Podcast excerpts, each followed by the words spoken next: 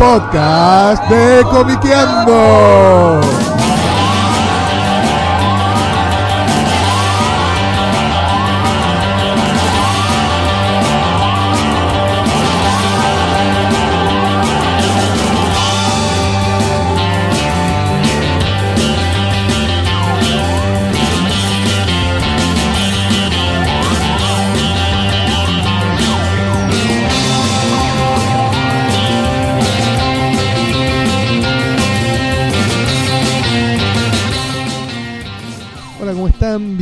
Al podcast número 105 de Comiqueando, si no me equivoco. A la. Eh, estamos una vez más rodeados de eh, un ilustre panel.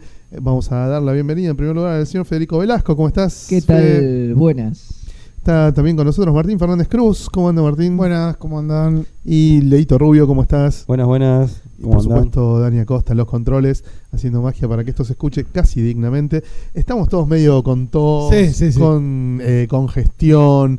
Es un momento Son los particularmente horrible. invierno, el sí. invierno, vacaciones de invierno, se terminó el mundial, sigue Macri en el gobierno. La todo vejez. la vejez también que nos llega a, a pasos agigantados. Todo contribuye a que querramos mandar toda la concha de su madre, pero bueno, dentro de todo juntamos un, mínimo aguante como para compartir este rato con ustedes. Vamos a dedicarle este primer bloque a una película que hemos visto recientemente, eh, por supuesto integrada al ya consagradísimo, glorioso y parte de la religión eh, universo cinemático de Marvel. Eh, me refiero a Ant-Man and the Wasp, segunda película protagonizada por Paul Rudd en el rol de Scott Lang, con un gran elenco al que se sumó eh, nada menos que Michelle Pfeiffer en esta entrega y Lawrence Fishburne. Eh, no sé, muchachos, ¿qué les pareció? Yo obviamente no puedo opinar porque tengo la camiseta tatuada ya del universo Marvel fílmico. Cualquier mierda que hagan la voy a aplaudir de pie. Eh, así que los escucho a ustedes. Bueno, yo coincido también, yo tengo la camiseta muy puesta. Para mí lo primero que hay que destacar, digamos, como, a ver, algunos la consideran un aperitivo entre las dos Vengadores, más allá de que, bueno, Captain Marvel se va a estrenar creo que en febrero. Sí, pero transcurren en los 90. es Sí, es como otra cosa. Pero me parece que como alternativa y como película más chiquita en términos de no tener la grandilocuencia de 300 personajes en batallas campales, para mí cumple muy bien. Para mí eh, es una...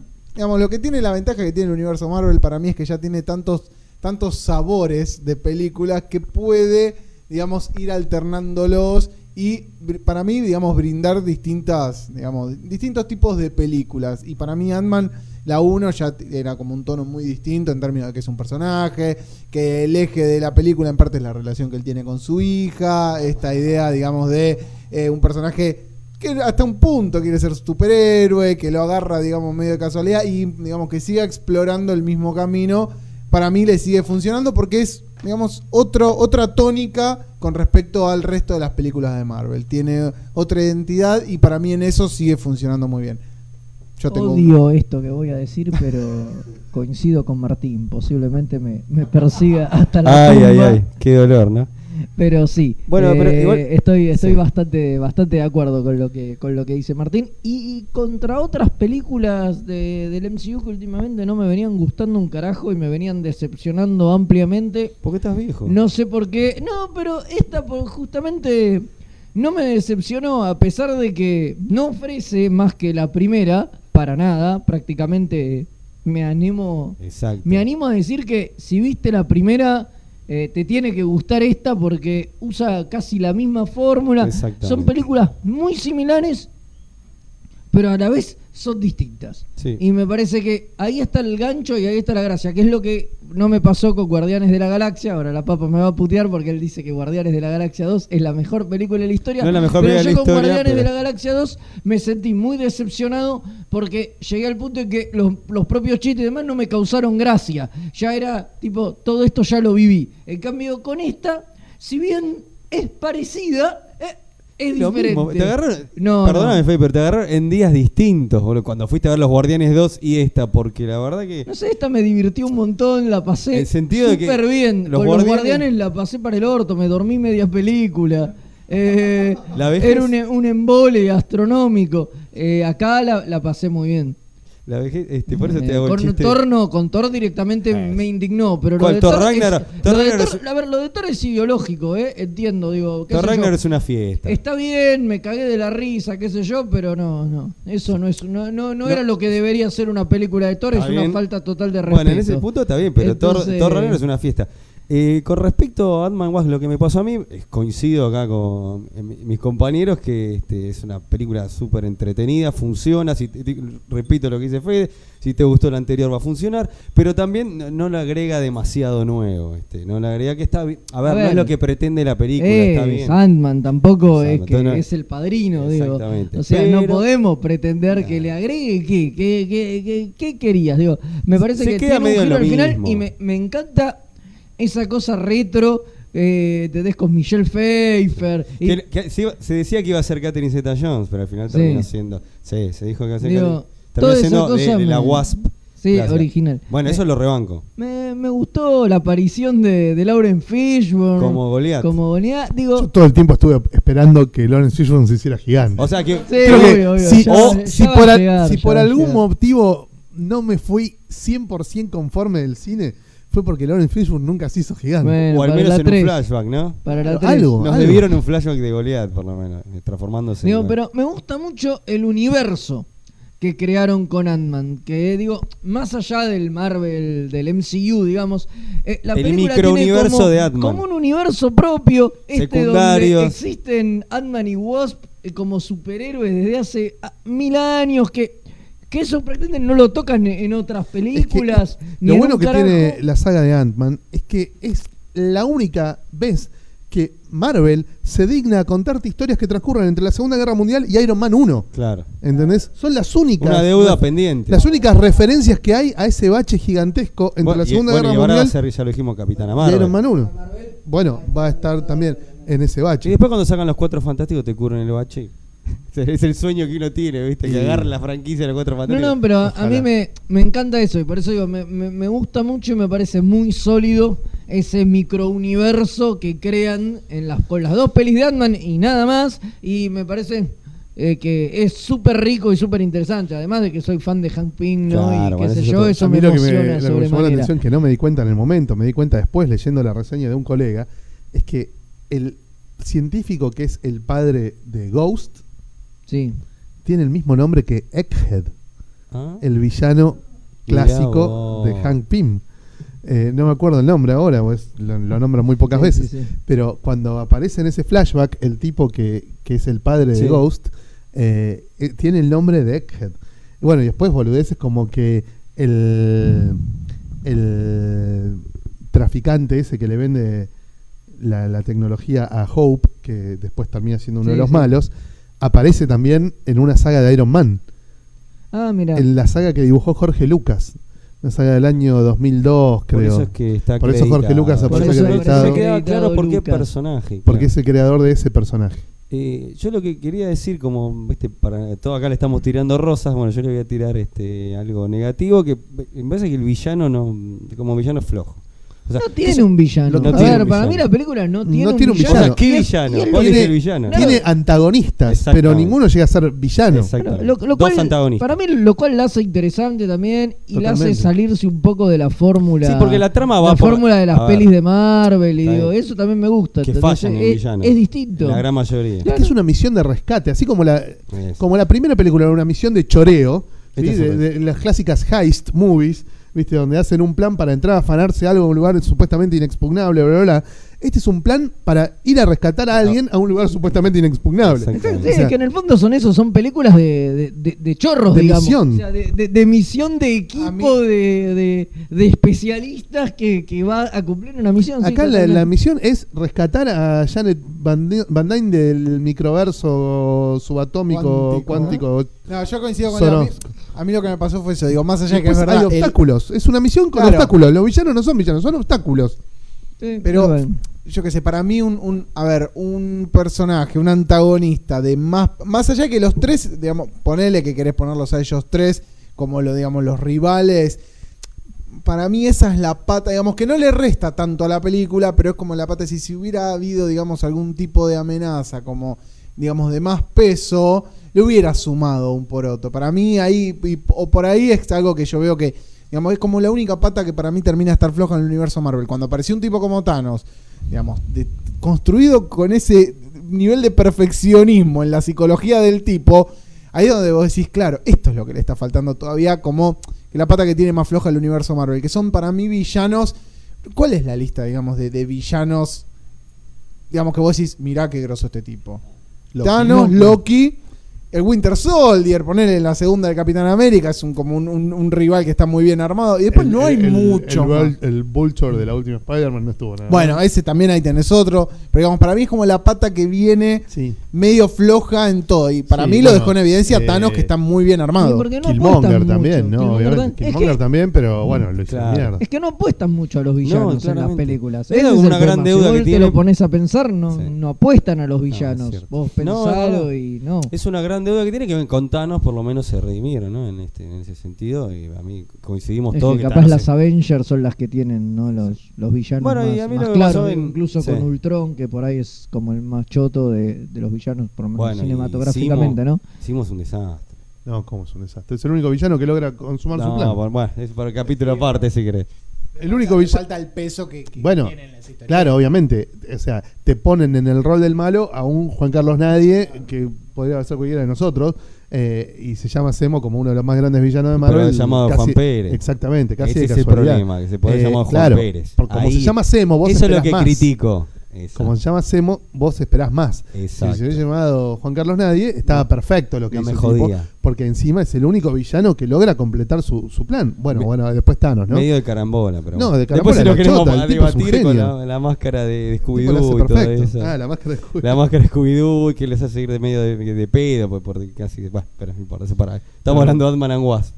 Sí, Eh, Ant-Man and the Wasp, eh, yo la reivindico mucho. Me gustaba mucho el uso eh, en favor de, de- de la espectacularidad Sí.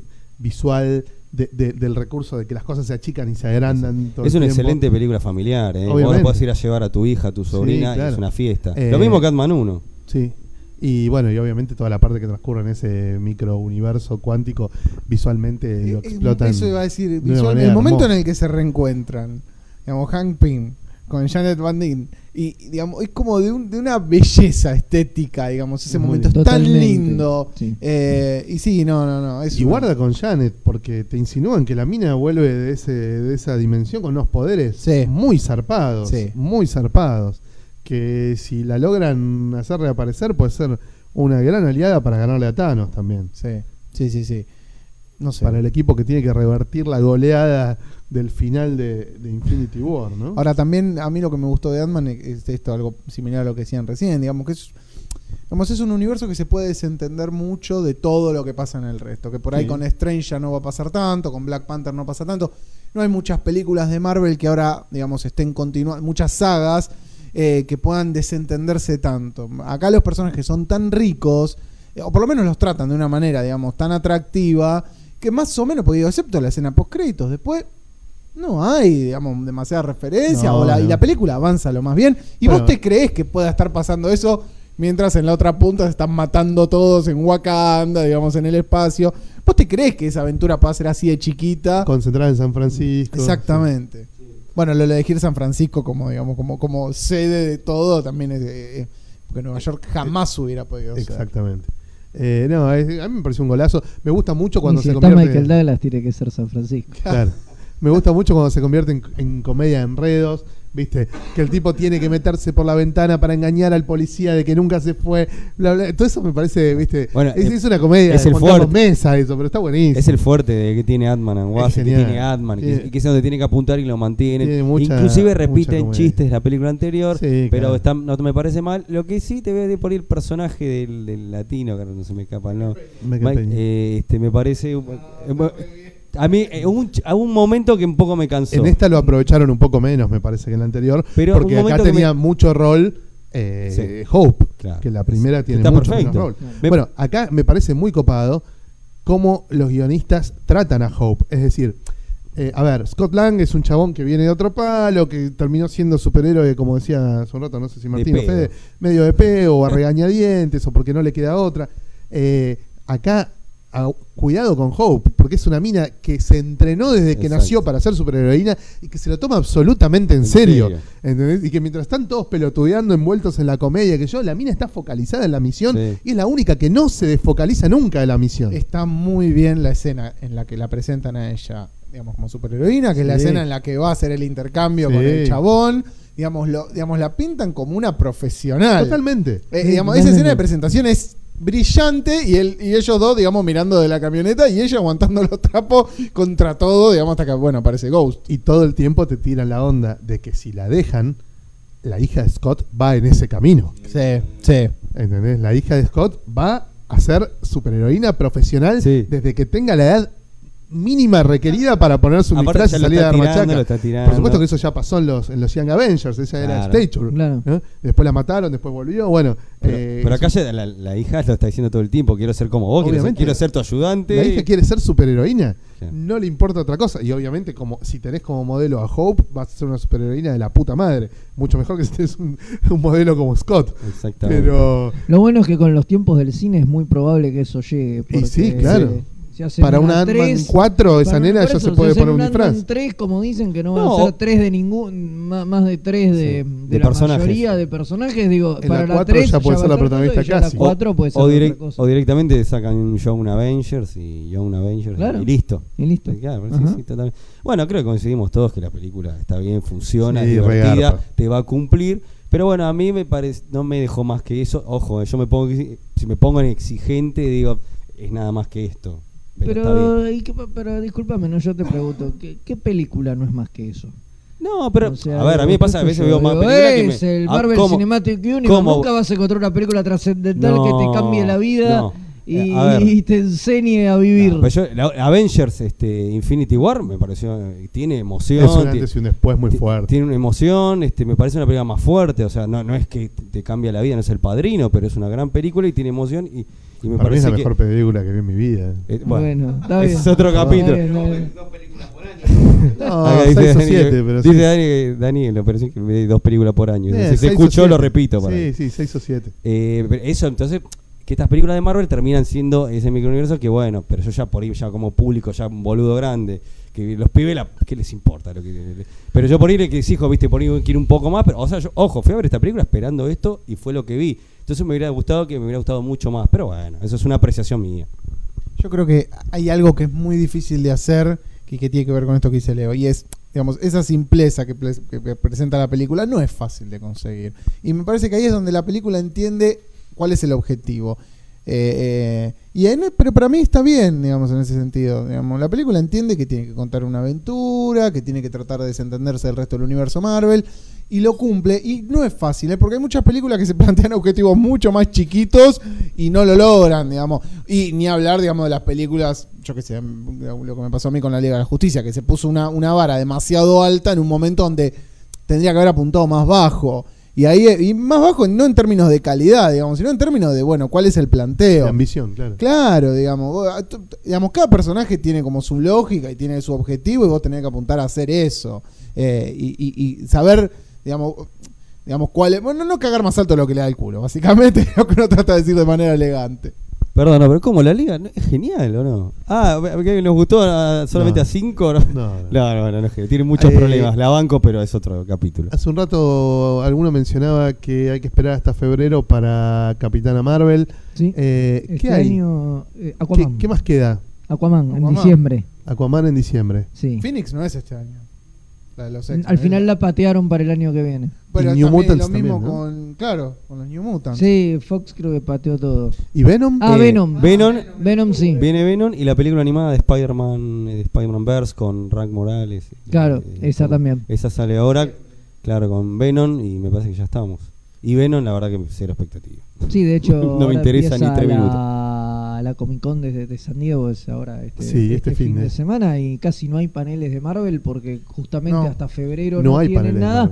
No hay paneles de Marvel, son ¿De casi Marvel Cinematic? No, No, hay. Son todos de DC que están a full promocionando, bueno, Shazam y Coso, Aquaman. y Aquaman. Mm, Shazam. Le Shazam, tengo ¿qué- toda la puta fe ¿Shazam Shazam. tiene fecha? Eh, Abril, sí, creo que es abril. Sí, sí, es, pero es el año que viene. O sea, entre Capitana Marvel y, y Avengers y- el regreso de Thanos, digamos. Le tengo toda la fe. a Ojalá que esté buenísima, pero no sé qué. Yo No, le lo- tengo toda la fe. lo Shazam que- no puede fallar, no hay manera de hacerlo mal. Oja- Tenés ojalá. que ser.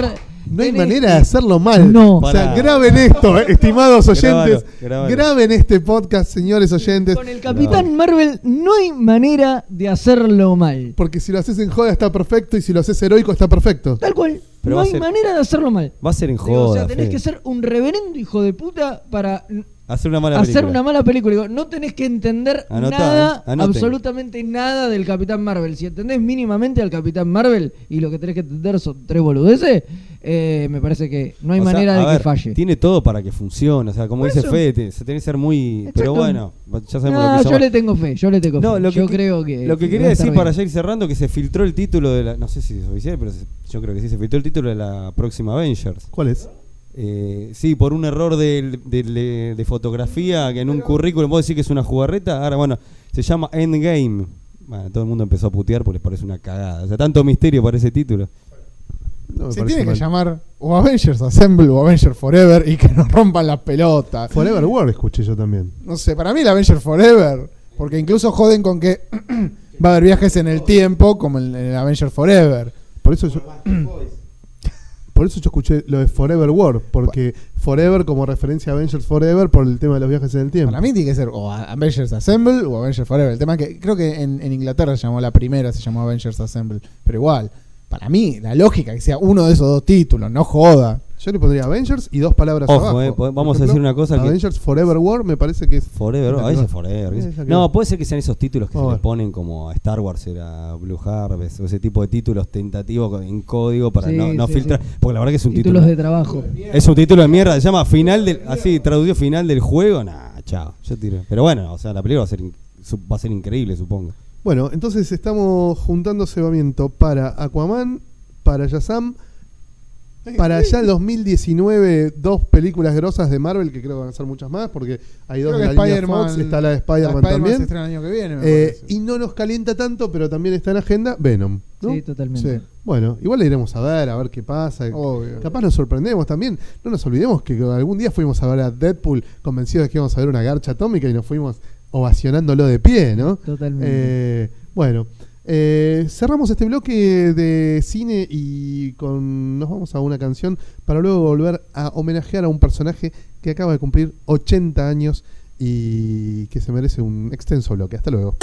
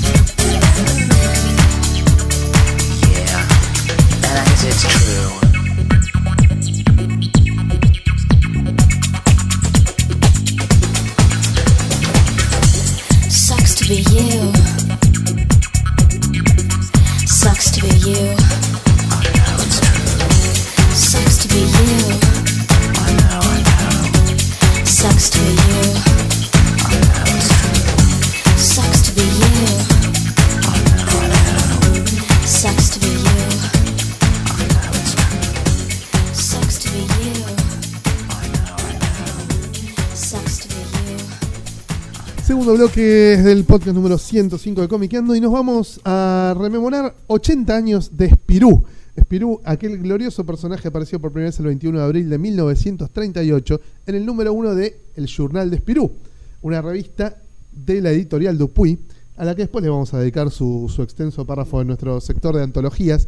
eh, porque, bueno, es una revista semanal que se publica aún hoy. ¿No? Empezó el 21 de abril de 1938 y se sigue publicando todas las semanas, obviamente en Bélgica.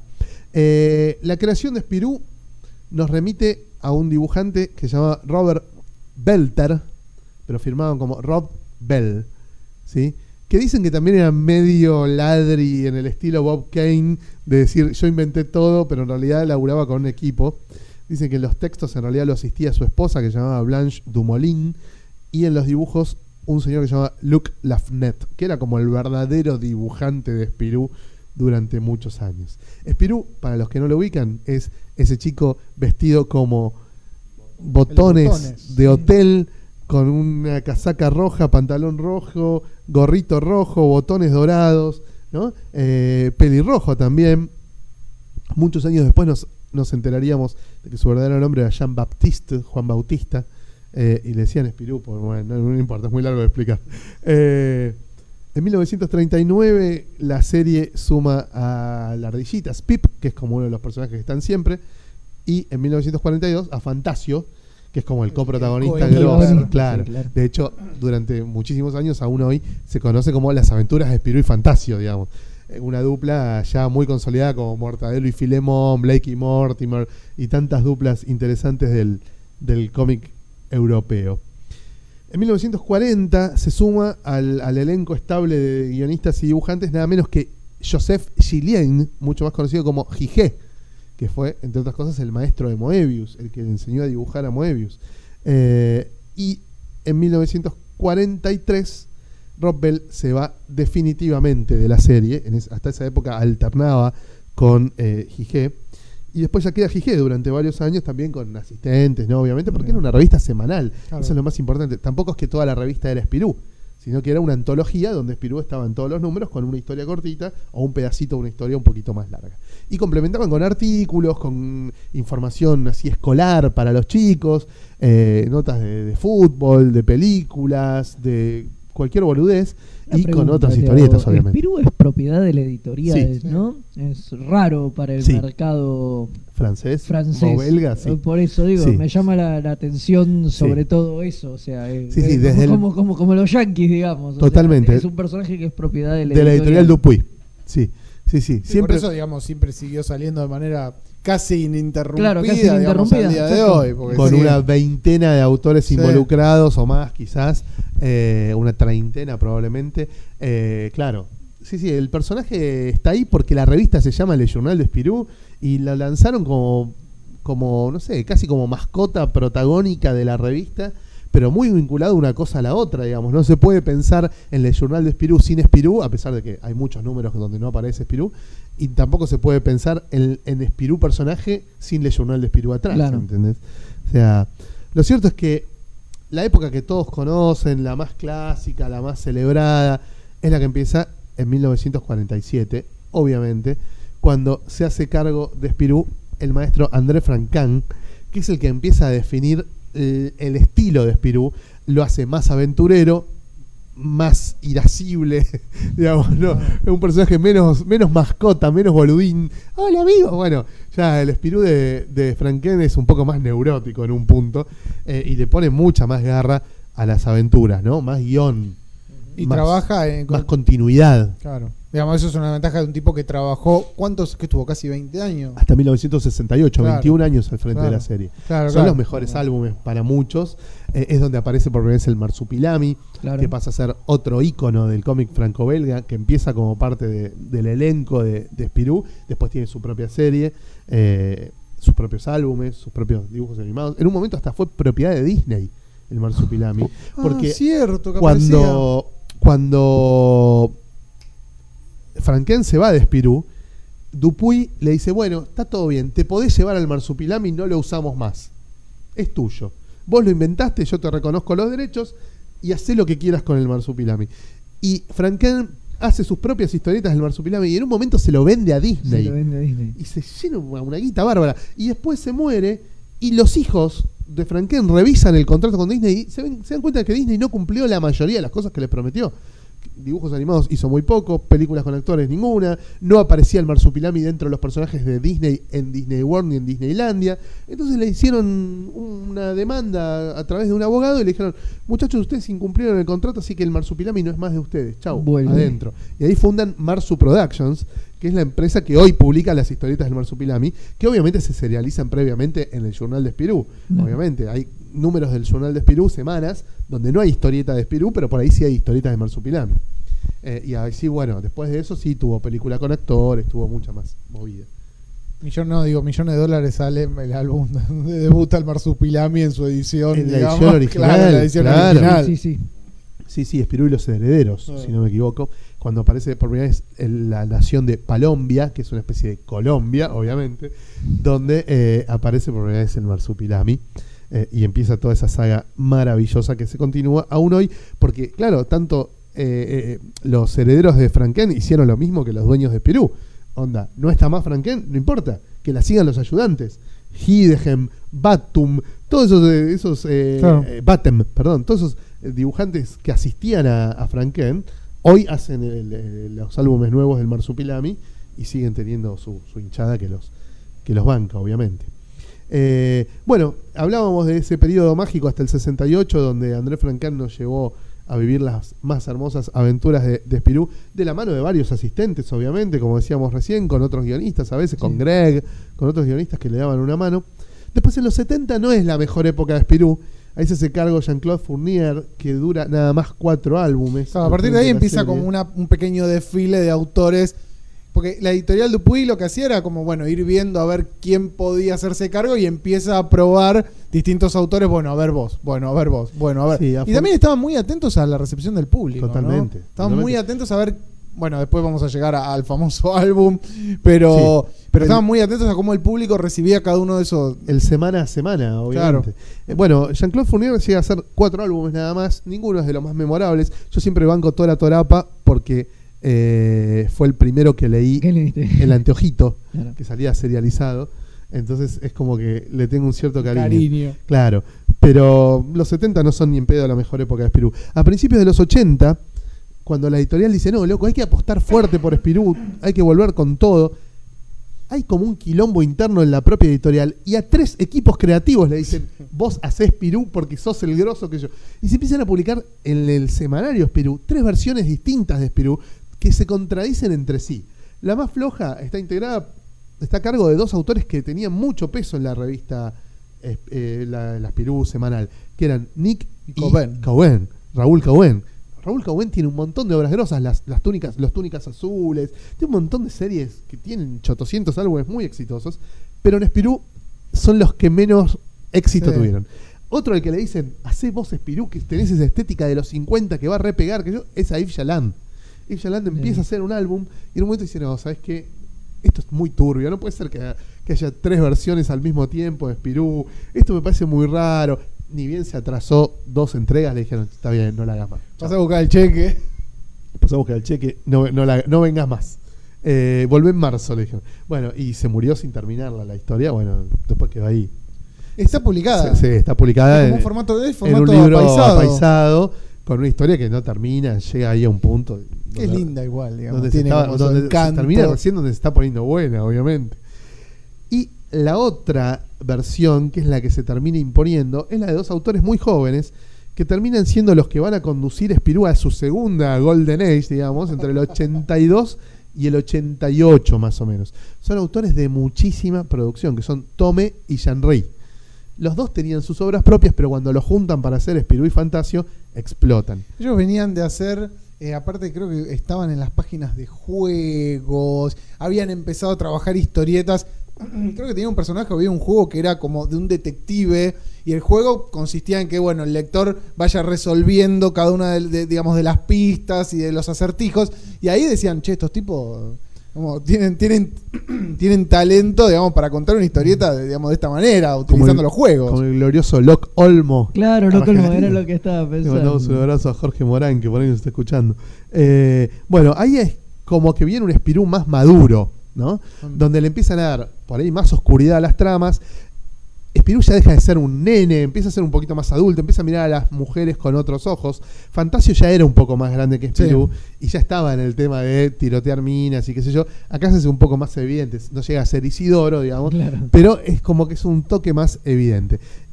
Tom y Henry meten un montón de personajes nuevos, villanos nuevos, construyen un montón de universo en torno a eh, Spirou, hasta que llega el momento fatídico en los 90, donde se mandan una gran cagada, que es ese álbum llamado La Machine que rêve, que quiere decir La máquina que sueña, donde en una historia dibujada en un estilo mucho más realista Sí. que las demás, Más adulto, digamos, Más adulto. la cosa de caricatura y donde incluso los bordes de las páginas y las zanjas entre las viñetas son negras, como para explicarte que está pasando algo absolutamente oscuro y profundo y mucho más vinculado a la historieta adulta que a la historieta infanto-juvenil, te inventan un clon de Spirú perseguido por el gobierno que se mete en una aventura tipo Blade Runner, oscura, eh, y que termina con la muerte de un personaje que no sabe si es Spirú o el clon. Y no te lo aclaran encima los hijos de puta. No, no. En todo momento te dejan abierta la posibilidad de que el que muere no sea el, El clon, sino el verdadero Spirú. Por supuesto, Por Martín es fan de este álbum. de- de- claro. Igual, digamos, me parece que, que, que fue un poco excesivo lo, lo, lo la que les costó. del público, sí. Claro, digamos, porque les costó El puesto. el puesto. Ellos habían empe- ellos empezaron con el pequeño Espirú En el el, 87. interín de sus, digamos, de, En de el sus o- En historias. el 87 esos lanzan, lanzan con mucho éxito Le Petit Spirou, el pequeño Spirou, que es como una versión de Spirou cuando es nene, cuando es chiquitito. Tipo patorucito, Claro. Pero más en joda todavía. O sea, eran historias de una página de un nene que hace quilombo y boludeces. Eh, y a ellos, le, digamos, ese álbum les cuesta el puesto y dicen, bueno, sigan con, con el kiosquito que ustedes tienen, que ahí No- se maneja. A no mí me les parece un poco excesivo. No les podemos meter una patada en el orto porque Le Petit Spirou es un éxito. Claro. Pero van a hacer solo eso hasta Pero que se mueran. claro. Sí, sí, no. Anda a dirigir al Sub-19. Sí, sí, sí, sí. Eh, pero digamos, eh, claro, el público explotó.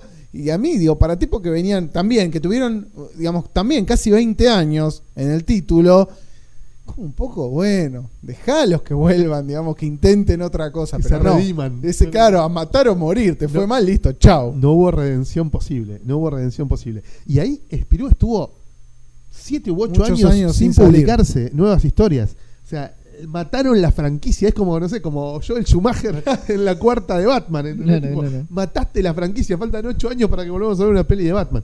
Eh, bueno, vuelve finalmente Spirou en el 2004 de la mano de Jean-David Morvan, gran guionista, muy prolífico, eh, tipo muy fanático de la historieta argentina, que estuvo en Argentina en el 2015, creo. Eh, sí, 15. Un capo absoluto. Y José Luis Munuera, un dibujante español, Español. que iba llevando el estilo de, de, Spirou hacia el manga. Muy sutilmente, si vos ves álbum tras álbum, Munuera va dibujando cada vez más ponja a Spirou. Y, y le va dando un perfil eh, narrativo cada vez más similar al del manga, hasta que en un momento le dicen, pará, pará, pará. Este viene Fantino, le dice, pará, pará, pará. Le dejan No. hacer cuatro álbumes a la dupla de Morvan y Munuera, y cuando ya parecía muy manga, se la cortan y dicen, no, chau, te fuiste. Y en el 2008 viene lo, lo que pasa es que en el 2006 ya activan un laboratorio paralelo de experimentación que es el Spirou D, que son álbumes fuera de, co- de continuidad, fuera de colección, donde puede venir cualquier autor grosso a hacer su versión de Spirou. Y lo hace como se le cante el orto. Y le hace como se le canta Es el orto. El Batman, po- el Batman Black and White de el Batman Black and White ¿no? o un Legends of the Dark Knight, Está donde bien. no hace falta que esté en continuidad. Claro. Eh, tal cual. Parecido a las películas de Alien. Viste que la 1 es totalmente distinta a la 2, la 3 totalmente distinta a la 1 y la 2. sí, bueno, sí. esa onda. Claro, como si un laboratorio de experimentación. Un Spirou de autor, donde cada autor puede hacer más o menos lo que se le cante la chota con Spirou. Ahí aparece, por ejemplo, Emil Bravo, con Le Journal de un Ingenú, que es el título más laureado, digamos, de la historia de Spirou, que hace lo que nunca nadie había hecho, que es un Year One. Es contar el año 1938, año de runfla política, donde se venía la Segunda Guerra Mundial, donde Bélgica, Francia y demás se veían amenazados por, por el crecimiento del Tercer Reich en Alemania. Eh, Un año complicado. un año complicado, pero que nunca se había tocado desde el lado aventurero de Spirú, digamos, porque Spirú Claro. en el 38 eran historias cortitas Eh, en joda. Exacto. Entonces lo que hace eh, Emilio Bravo es hacer un, un Year One de Spirú aventurero excelente y totalmente nutrido del contexto de Bélgica 1938, se está por pudrir todo. Reediten, por favor, ese álbum. Por favor. Reediten, por favor, ese álbum. por porque favor. los precios que se están manejando son, pero Excesivos. excesivos. Sí. Ya le vamos a dedicar un santo grial a ese, una columna de santo grial a Spirú. Eh, bueno, entre esa ensalada de autores está también Louis Trondheim, Yves Sente, Tejem, el, el autor, el autor de Barrio Western, Sí, sí. que ahora está la edición argentina de Loco Rabia, se puede comprar en cualquier lado. Frank Legal, Sidru, Olivier Schwartz. Bueno, un montón de, de, de autores grosos. digamos, salen todos bastante bien parados, digamos, si bien hay bemoles, digamos, me parece que, Sí.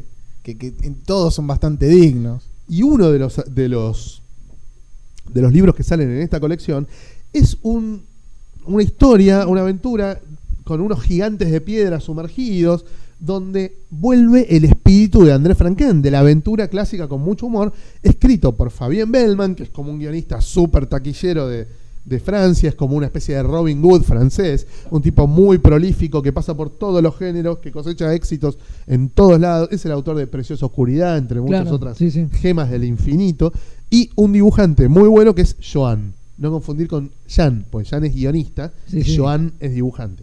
Joan y Fabián Bellman hacen un álbum que pega muy fuerte dentro de esta colección fuera de continuidad, entonces cuando se le pudre todo a Morvan y Munuera, quedan como titulares ellos titulares. en la serie que sí está en continuidad, los álbumes que sí están en continuidad, que creo que ya son 56, si no me equivoco. Ah, bueno, mierda. actualmente siguen siendo Fabián Bellman y Joan los autores titulares del Espirú en continuidad, del Espirú canónico, si querés. Sí.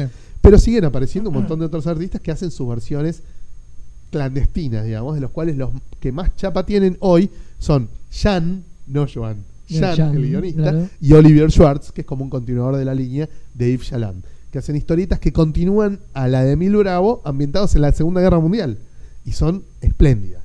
Son de las mejores cosas que se han hecho probablemente en el con pasado, digamos. Están en el pasado. Claro, ellos se hacen cargo de que Spirú es de 1938, no se hacen cargo de que siguió y que los distintos autores lo fueron modernizando y trayendo al presente. Claro, porque las, las aventuras, digamos, en continuidad Son en el presente, Son en el claro. presente. O sea, Claro, Perú, Perú tiene sí, celulares, como- tiene internet, como cualquier tiene- personaje que es propiedad de la editorial. Pasan Totalmente. los años y, Y lo van ayornando. y lo van ayornando y no importa, digo, tiene... Claro, Emil Bravo hizo la movida genial de anclar el origen de Spirú en 1938 y eh, Jan y Schwartz van continuando esa línea. Esa línea temporal. La de Ah, que Spirú era un pendejo en la Segunda Guerra Mundial. claro, ¿Entendés? Está perfecto. Eh, que tiene que ver con los primeros álbumes que mantenían esa lógica porque eran contemporáneos a... Totalmente. a Pero no se hacían cargo de nada. O No, sea, bueno, vos claro, nunca porque- vas a ver un álbum de Spirú que transcurre en una Bruselas ocupada por los nazis. No, bueno. Eso lo inventó Y porque Bravo. también era muy reciente y era muy jodido. Yo calculo que en el, en el 41 no íbamos a escribir sobre Bruselas ocupada. Si se hacía el boludo Tintín, se podía hacer el boludo Spirú. Claro, totalmente. Ahora, Un detalle muy lindo es que Emilio Bravo establece que en el mundo de Spirú, Tintín es la historieta más querida por los chicos. Está muy bien. Eh, Tintín no es un personaje real, es el personaje de cómics más leído por los pibes de Bruselas. Está muy Eh, bueno. De todos los personajes, digamos, importantes de, de- de- de la historieta franco-belga, Spirú es el, digamos, es el único que siguió, digamos, saliendo de manera ininterrumpida No, y que tuvo, digamos, como tanto autor que metió mano. Porque Y Lucky Luke también. Ah, Lucky Luke también. Pero tanto tuvo como Y Spirú. un poco menos porque empezó en el 47, Claro. pero nunca paró. De Lucky Luke hay más de 100 álbumes. Claro. o Sí, sea- Lucky Luke es una deformidad. De Lucky Luke hay más de 100 álbumes. Ahora, bueno, sigue saliendo en España, se lanzó el año pasado, pero sigue saliendo un coleccionable de Lucky Luke que sale todas las semanas y son 100 tomos. Algunos son recopilación de historias cortas Claro. y otros son álbumes de 44 páginas. Pero de Lucky Luke hay más de 100. De Spirú no llegás a 100. Claro. Ni juntando los de autores diversos, historias cortas, zarazazasa, no llegás a 100. Mira. Lo loco es que es un personaje que es por ahí no tan reconocido como otros. Spirú es más de culto. Spirú, exactamente, es más de culto. eh, Pero, que- pero afuera. Fuera de Bélgica. Sí, Claro, sí, no, digo. bueno, obviamente, hablando en el resto del mundo, Claro, sí, ¿no? sí, en sí. Bélgica no, pero digo, pero lo comparás con los que decíamos recién, qué sé yo, Tintín. Claro, y la diferencia de popularidad es muy notable. Incluso con, viste, y Tintín, Asterix, digo, no sé, el con Lucky Luke, incluso, ponele. En Bélgica, Tintín y Espirú son Belgrano y Sarmiento. O sea, no, Claro. perdón, Belgrano y San Martín son los más grandes. Eh, pero fuera de eso, digo, un- uno es reconocido, Tintín es conocido a nivel mundial. Claro, y Espirú no tanto. no tanto. Claro. Espirú tuvo dos series animadas, que en Argentina yo nunca las vi, y dos películas. Una del 2017 de Le Petit Espirú y una del 2018 que creo que todavía no se estrenó. Pero cuando vos mencionaste la serie animada de Marsupilami, ahí me cayó la ficha que yo lo había visto. La serie animada de Marsupilami Claro, acá se dio. ahí- Porque sabe porque era, pero la de Porque la Disney. Porque era la de Disney, Claro, totalmente. la que produjo Disney, acá la te la dio Disney Claro, yo dije, Channel. yo la vi, claro, y ahí es donde la ubiqué- Le- Leonardo Greco, creo que Exactamente, la ubiqué al personaje y todo eso. Sí, obvio. Pero, pero, pero nada, eso. Pero porque era Disney, si no, olvídate. Claro. Disney le dio una visibilidad mayor al Marsupilami, Al pero no Marsupilami, Espirú. claro, pero no es Pirú. Eh, ¿Se consiguen los álbumes de Spirú acá en líneas generales en las comiquerías? mm, No, mo- no. bastante No. difícil. D-Books lo está editando. D-Books lo está editando bien. Está editando, digamos, tres líneas. Las de las aventuras, digamos, no, no No fuera de continuidad. Los integrales. Y que ahora empezó con los integrales, digamos, los, de, los, de, cua- los del 40.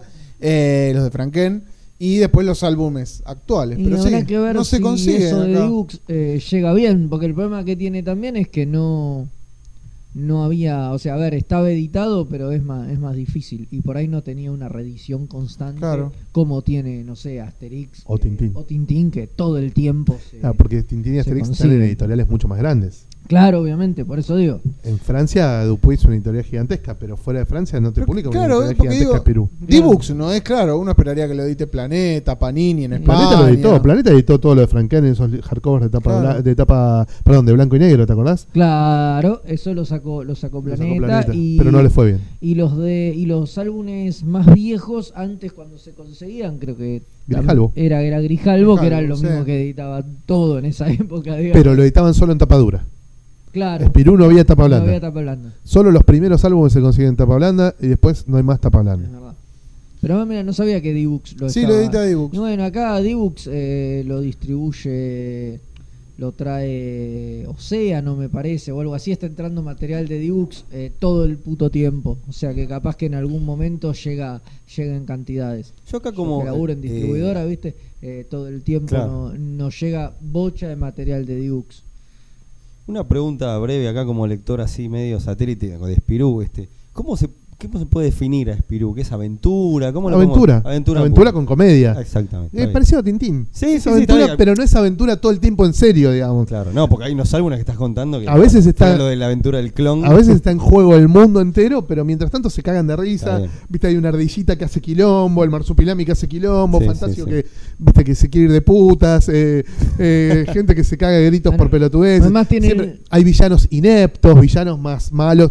Sorglub, que es el principal villano, en un momento la gente lo quiere tanto a Sorglub que lo terminan haciendo bueno para darle su propia serie. Increíble. De hecho, Sorglub ahora tiene sus propios álbumes que los con la hija, que lo escribe y dibuja Munuera, este Claro, dibujante el español. villano. o sea, claro. No- dicen, no puede ser más villano eh, Sorglub porque la gente lo quiere demasiado, ¿entendés?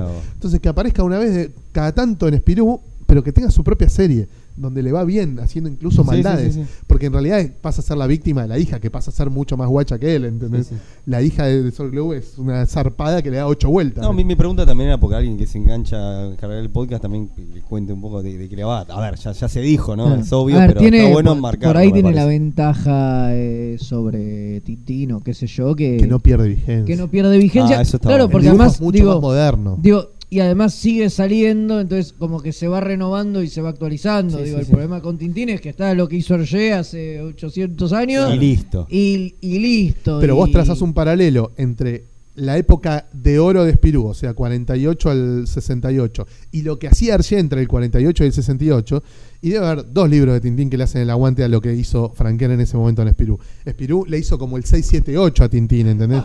Le dijo, ah, bueno, vos creías que esta era la hegemonía del cómic infanto-juvenil franco-belga. No, pará, pará. Acá te vamos a escupir de la vereda de enfrente, te vamos a pintar la cara. La Esto, enfrente". esto que decís abre la puerta a, a ese debate que es ¿envejeció bien o envejeció mal Tintín? Tintín mal y Claro. Bien. Tintín mal, Claro, por eso digo, obviamente. ¿por qué? Pero digamos, eh, uno se resiste y hay mucha resistencia, pero sí, digamos, Tintín, eh, Tintín huele a naftalina. bien. Tintín Sí. huele a naftalina. Oye, a uno Y- le gusta, y- lo lee con entusiasmo, pero no, tampoco. O sea, lo lees porque te maravilla el dibujo del tipo y cómo está Sí, sí. narrado. Pero es antiguo como está narrado. sí, es como te puede maravillar el príncipe valiente de Harold Foster. Claro, tal cual, a exacto. nivel oficio, Pero- tiene un oficio de la reputa madre, pero no te transmite la emoción que te transmite Spirú. No, no, no. Pedo. No, no, no. Y a nivel historias incluso puede estar bueno y todo, pero, pero, tiene unos saltos, unos baches pero- de lógica. Sí, no, pero narrativamente es algo, es un producto que es viejo y que envejeció y Totalmente. como tantas cosas, digo, que envejecen y no envejecen bien, Claro. digo, a ver. Spirú se caga más de risa. No de todo cosas es también, eterno. ¿eh? Eh, se lo toma menos en serio que, que Tintín y le va mejor en ese sentido. Eh, yo creo que un pibe de hoy puede leer tranquilamente el Spirú de los 60 y no puede leer tranquilamente el Tintín de Claro. los 60. Sí, sí, sí. Porque además el dibujo tiene otra dinámica, otro vértigo, otra estética. Bueno, la famosa escuela de Marcinel. ¿Por qué está ese clásico en el cómic franco-belga de escuela de Bruselas contra escuela de Marcinel? Porque Hergé era de Bruselas y la editorial Dupuy es de Marcinel. ¿Entendés? Y a, a raíz del éxito del, del Spirú de, de Franken, ahora vamos a verlo, aparecen un montón de dibujantes que dibujan igual que Franken. Bueno, los pitufos, ¿por qué se parecen tanto a Spirú? sí. Porque todos dibujaban igual. Dani Pompón o Billy Bolita, que seguro lo leyeron alguna vez en la Sí, Villiquen. ¿Por qué se parecen tanto a Spirú? Porque eran de Marcinel. Eh, Son historietas que aparecían en el journal de Spirú. Claro. Donde todos los dibujantes dibujaban muy parecido entre ellos. Pierre Cerón, dibujante grosísimo, que ahora lo vamos a ver también, el autor de Los Hombrecitos, de Los Centauros. ¿Por qué se parecen tanto a los hombrecitos a Spirú?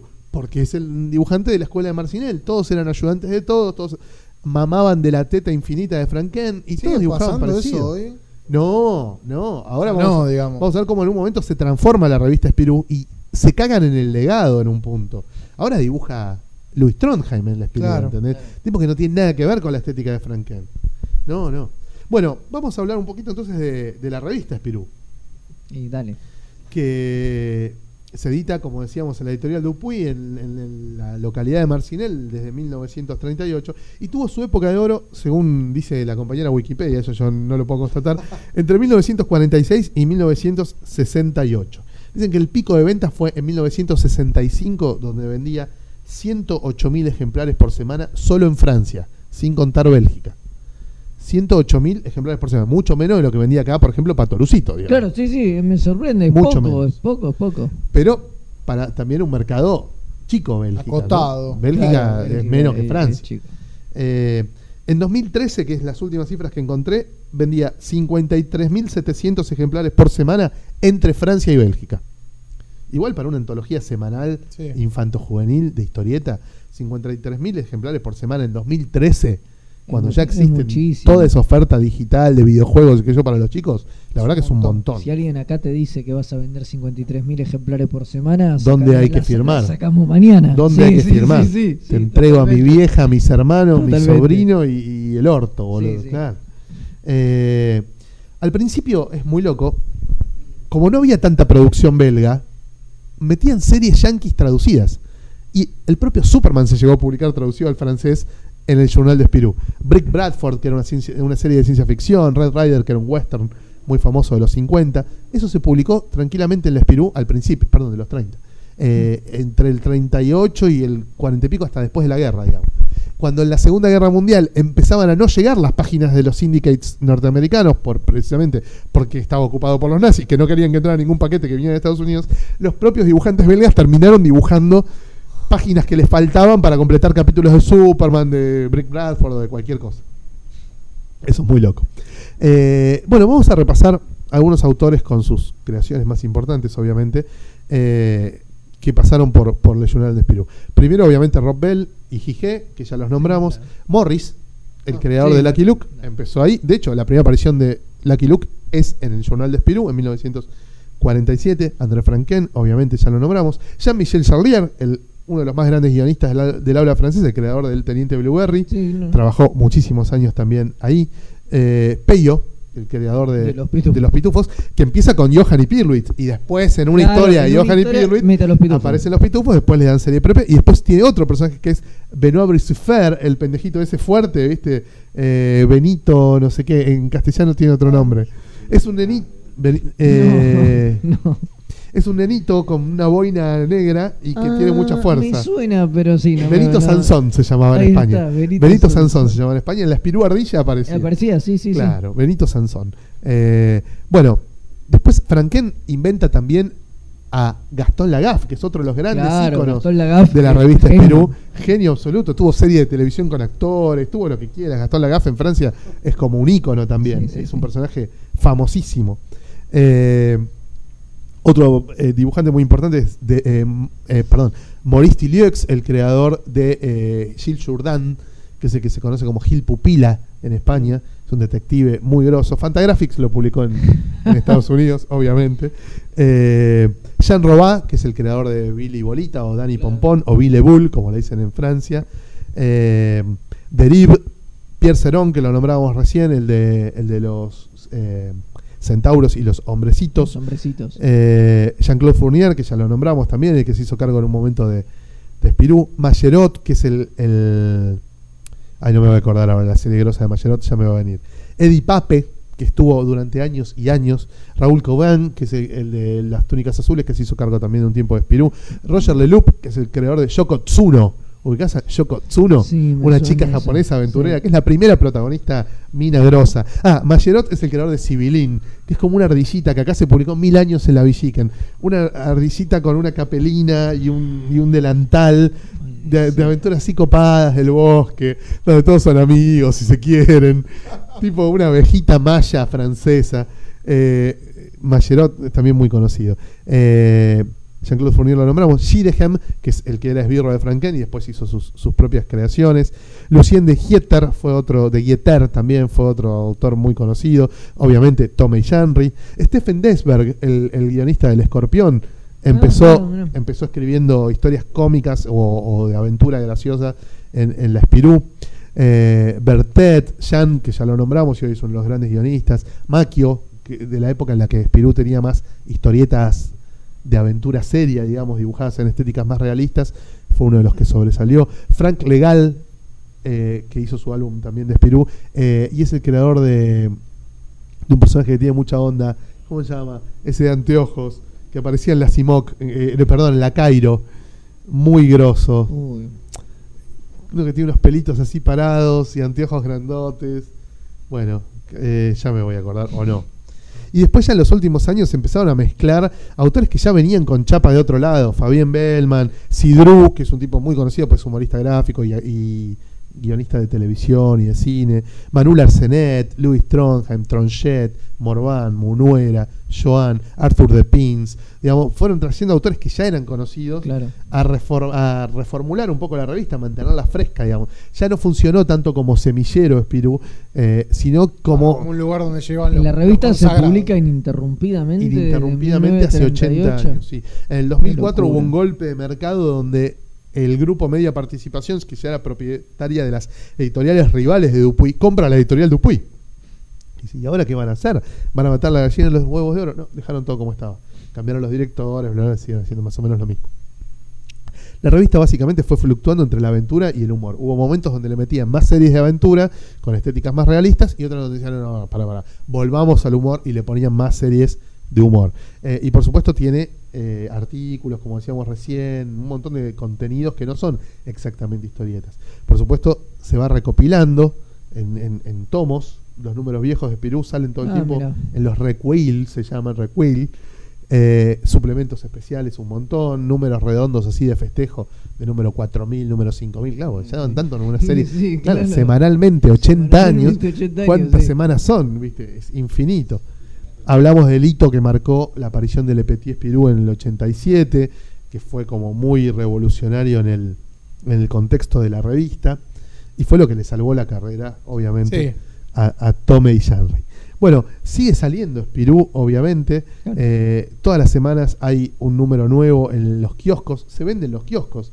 En Francia no hace falta ir a las comiquerías ni a la librería para comprar historietas, porque hay revistas historietas en los kioscos y probablemente la única que tiene tanta trayectoria editorial es Le Journal de Spirú, ¿no? Que yo creo que la van a bancar hasta que ya no le queden ni dos lectores. Porque Sí, ya a esta altura, después de 80 años, digo, tenés Claro. que seguir. Bueno, mira la Villiquen. Justo estos días se dio a conocer lo que pasó con Villiquen, que después de 99 años de publicación semanal, ahora va a empezar a salir mensual. Mensual. Y si para Sí. fin de año no se estabiliza la venta, ya dicen que la cierran. Qué vergüenza ahora. Bueno. Anteojito también. Anteojito murió en el Está bien, 2001. pero Duró Anteojito 35 años. Duró menos 35 años, años. 35. Pero Villiquen, es Villiquen, verdad, 99. 99. El año que viene va a ser el centenario de la Villiquen. Si llega. Si llega. Y la Sí pasaron ya de semanal, De semanal a mensual. mensual. Obviamente rajando un montón de colaboradores, porque no, No, obvio, necesitas no. tanta producción para sacar un número cada cuatro semanas como necesitabas para sacar un número por semana.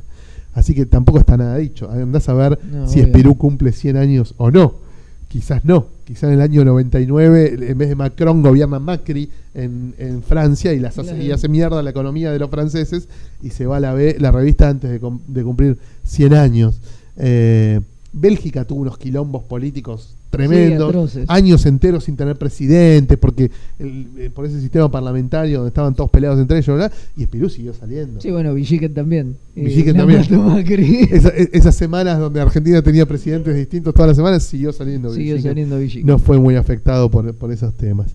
Eh, por supuesto, no se parecen Villiquen y Espirú en el sentido de que Espirú tiene mucha más historieta, ¿no? Claro, Espirú claro. es una revista de historieta, donde En hay a cambio, veces otras cosas. Villiquen como que el- con los años la, la fue Claro. resignando la No, historieta. y aparte también- Digo, en una época yo y- recuerdo que la Villiquen tenía bocha de historieta. Sí, sí, sí. Nunca la podría considerar una revista de historieta, No, no. Pero tenía bocha. Con contenido, ya historieta. Y la fue resignando y hoy También- por hoy debe tener, y- no sé, y también lo que- seis páginas de historieta con toda la furia. Claramente lo que mata también a Villiquen, además de Macri, que ya lo dijimos, es eh, también los cambios culturales, que los pibes ya no, ni los padres le compran la Villiquen. Tema Yo creo que los maestros deben pedir contenidos distintos a los que ofrece la Villiquen. Si no, no puede caer nunca la Villiquen. Pero- o, le- o- o les deben decir a los chicos, busquen en internet, no compren las revistas. Claro, no, olvídate. Por eso, entonces No, todo eso no, la compras más para cortar figuritas y esas cosas No. que para lo que servía la Villiquen. Los, Exactamente. la Genios sigue saliendo. ¿No? Sí, la gente Creo que sí, no, creo te, que no sí. te sabría decir, pero. Bueno, ahí también se comió un lindo pijazo a la Villiquen, ¿no? Cuando le apareció la Genios, Genios le medio ahí la como, ahí, como claro. competencia. Claro, porque cuando quedó sola con Anteojito murió, quedó sola, pero después apareció la Genios, ese tipo de La cosas. Genios apareció en el 98, antes Claro, por eso antes y bueno. este, Bueno, y ahora la Villiquen parece que termina, que sé, ojalá que no. Ojalá que no, por sobre todo por los laburantes, ¿no? Por toda la gente que escribe Sí, eh, las notas y dibuja las historietas y demás. Eh, le mandamos un abrazo a Pipi Espósito, al Bruno, a todos los amigos que, que están ahí cortando clavos con el orto por el tema este. Eh, bueno, no, es un- no, no queremos terminar con una nota bajonera este repaso por 80 años de Espirú. Simplemente queremos recomendarles a los que todavía no entraron al fascinante mundo de Espirú que lo empiecen a explorar, ya sea por estos álbumes unitarios fuera del canon, por los álbumes clásicos de Franken, por los álbumes modernos de Fabián Bellman y Joan. eh, por la saga, por el álbum del clon, Claro. eh, que no está traducido al castellano aún.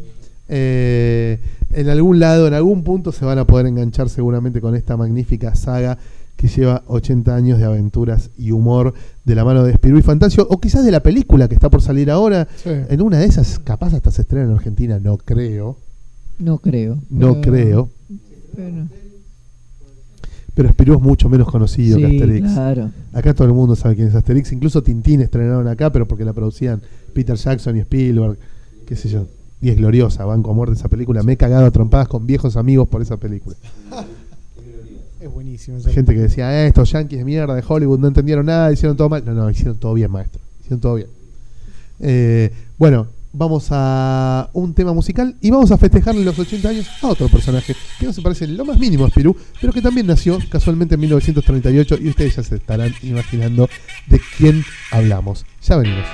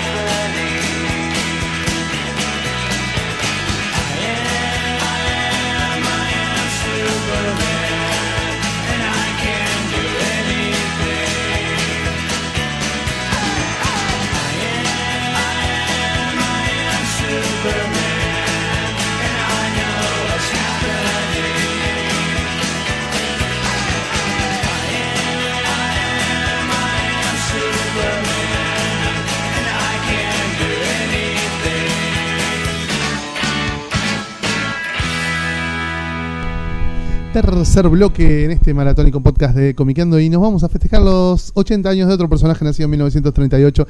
Me refiero nada menos y nada más que a Superman, el ícono máximo del mundo de los superhéroes. Eh, nos remontamos a la depresión, a la gran depresión económica de los Estados Unidos, principios de los años 30, ciudad de Cleveland, barrio de familias judías de escasos recursos, donde dos nerds llamados Jerry Siegel y Joe Shuster empezaron a soñar con un hombre grosso, poderoso, pulenta, que se llevaba el mundo por delante, que iba a rectificar todos los males del mundo, de la sociedad que ellos les tocó padecer, llena de inseguridad, con robos, con violencia, con una marginalidad creciente. De pronto estaba la posibilidad de que una figura del más allá, de otro planeta, viniera a poner el orden que hacía falta y a reivindicar los valores de justicia y de bondad y de buena onda que esa época de los Estados Unidos no tenía. Ellos ya habían hecho previo al, al nacimiento, digamos, de su creación, que rifaron por unos pocos dólares, pero eso es, otro capítulo. Habían escrito como un relato pulp, donde fantaseaban con esto del tipo llegando La de un planeta. Superman, claro. Y ahí estaba como el proto Superman. que se llamaba ciencia ficción. Y después hacen una historia que se llama El reinado de los superhombres. Pero en este estaba el foco, era un villano, o sea que era un villano este pelado, si querés decirme, Sí. que este bueno que Sí, una especie de Doctor Mabius. una exactamente, claro, que era muy clásico los Pulps, ¿no? Ese tipo de villano, sí. o Fumanchu. Claro, exactamente. Entonces, bueno, tienen este, este villano y después este con influencias del libro Gladiador, donde este, y bueno, ahí juntan esto de, con un personaje con poderes de Sansón, vos lo estaba diciendo un montón. Bueno. Y, y crean, este, así, vivían muy cerca, se juntaron así un brote de idea, en un brainstorming, crean al primer superhéroe de los cómics, que es Superman.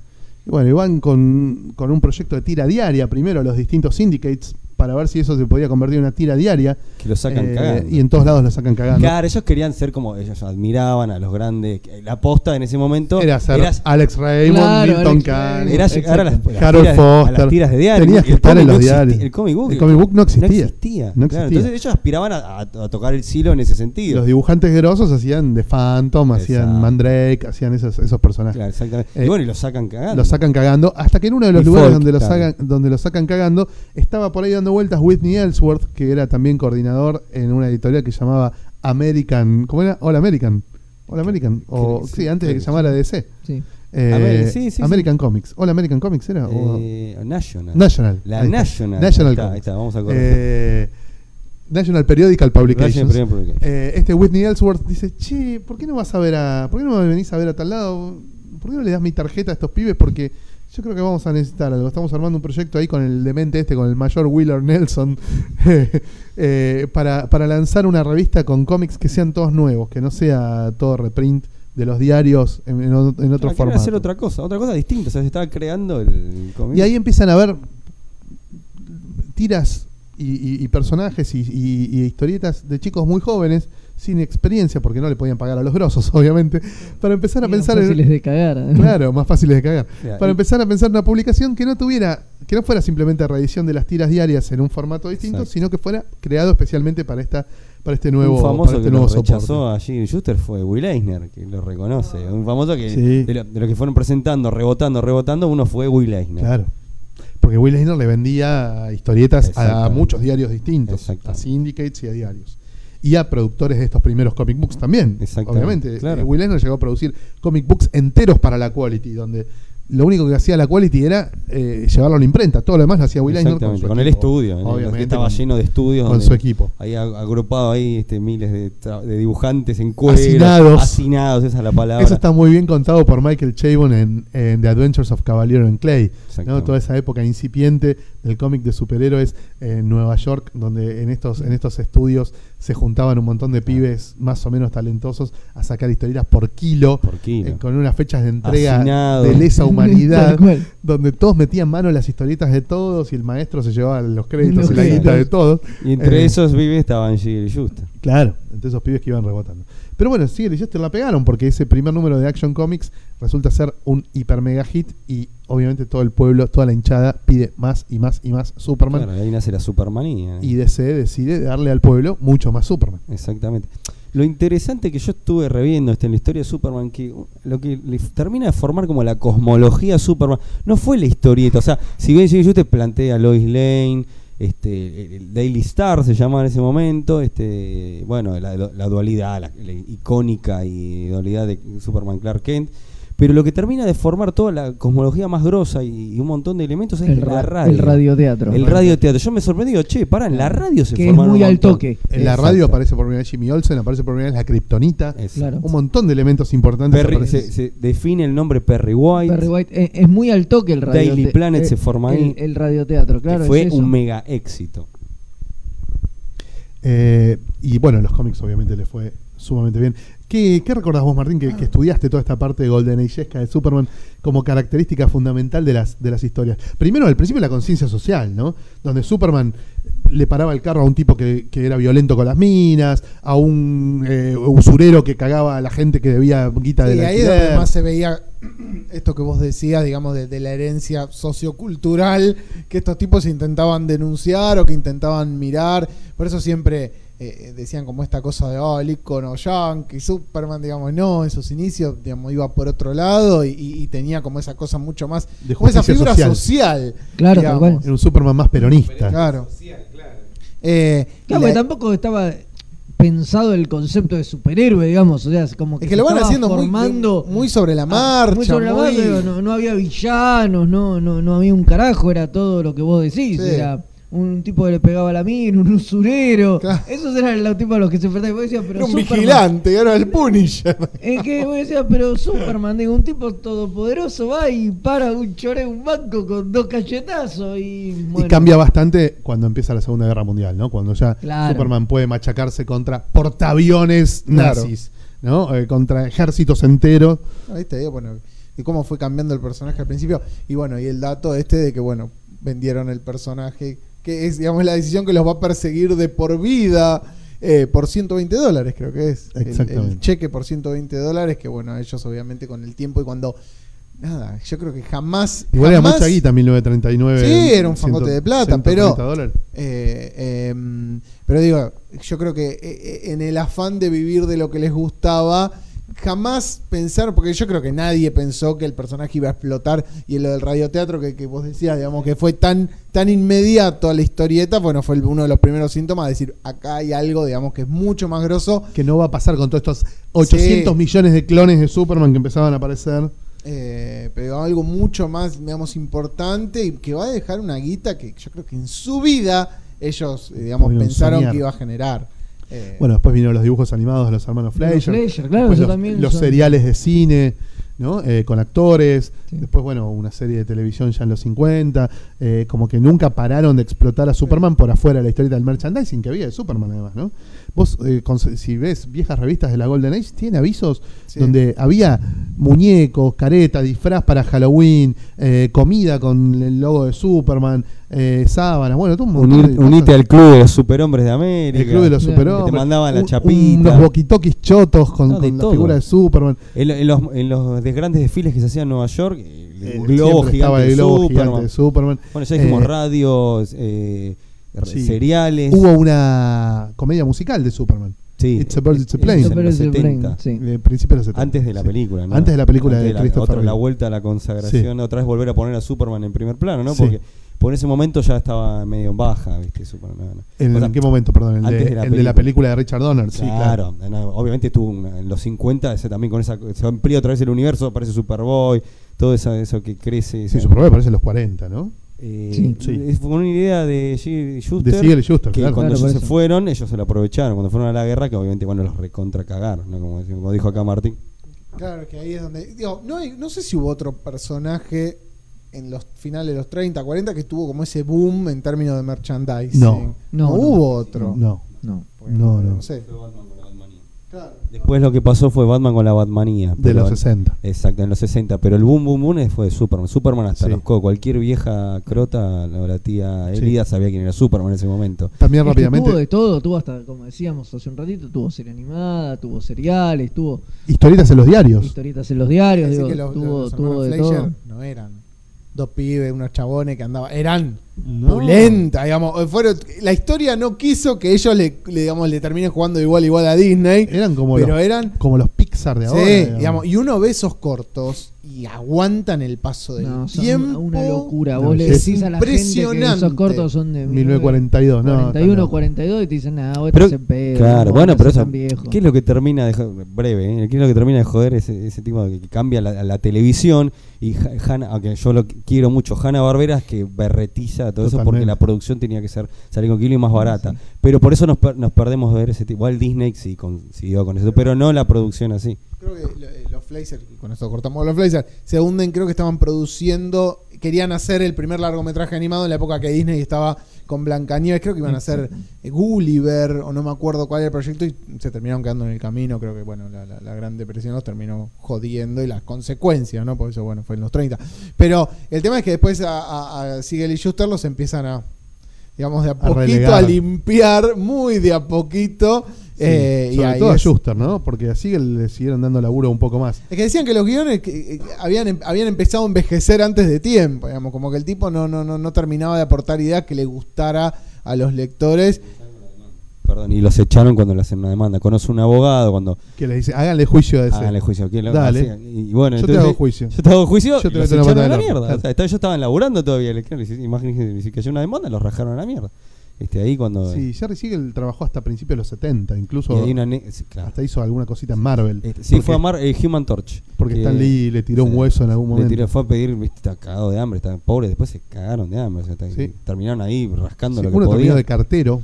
Y esa es la anécdota tremenda que termina de cartero lleg- llegando a las oficinas de Cicomis a entregar material y cuando lo vieron que era él. No, eso es, es poco creíble, porque el tipo ya no vivía en Nueva York cuando era cartero. La- me las parece. anécdotas que se remorean por los barrios, qué sé yo. Sí, dicen que el que, que vivía, dormía en una catrera con el hermano, o sea que tenían un tren de vida como muy, muy, muy, Muy pobre. muy pobre, muy pobre. lo cual es muy injusto. Bueno, después, en la época en que se estaba por estrenar la película, ahí Neil Adams y otros autores se pusieron las pilas para exigirle, Jerry Robbins.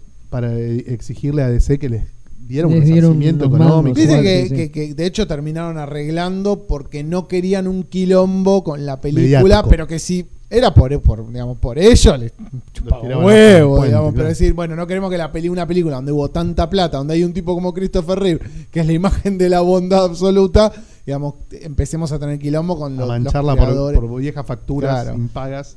Y, y, y la digamos la Y calidad ahí y- les pusieron una tarasca. Sí. pero- sí, que igual bastante, digamos, Sí, bastante con respecto, mísero. No, claro. obvio, bueno. Bastante mísero. Les dieron una, claro, una pensión de por vida a los dos. O sea, Sí. con seguro médico, que hay todo un arreglo que Jerry Robinson intervino mucho, que iba a llamar abogado i- ida y venida, que no, seguro médico. Y después la última coronación fue que por favor figuraran en los créditos de la película de Superman y lo consiguieron. Que fue lo último, como el pedido, el postdata, y como de Yapa, que ellos pudieran ir al cine y ver Superman creado por Shigeru Shuster. Sí.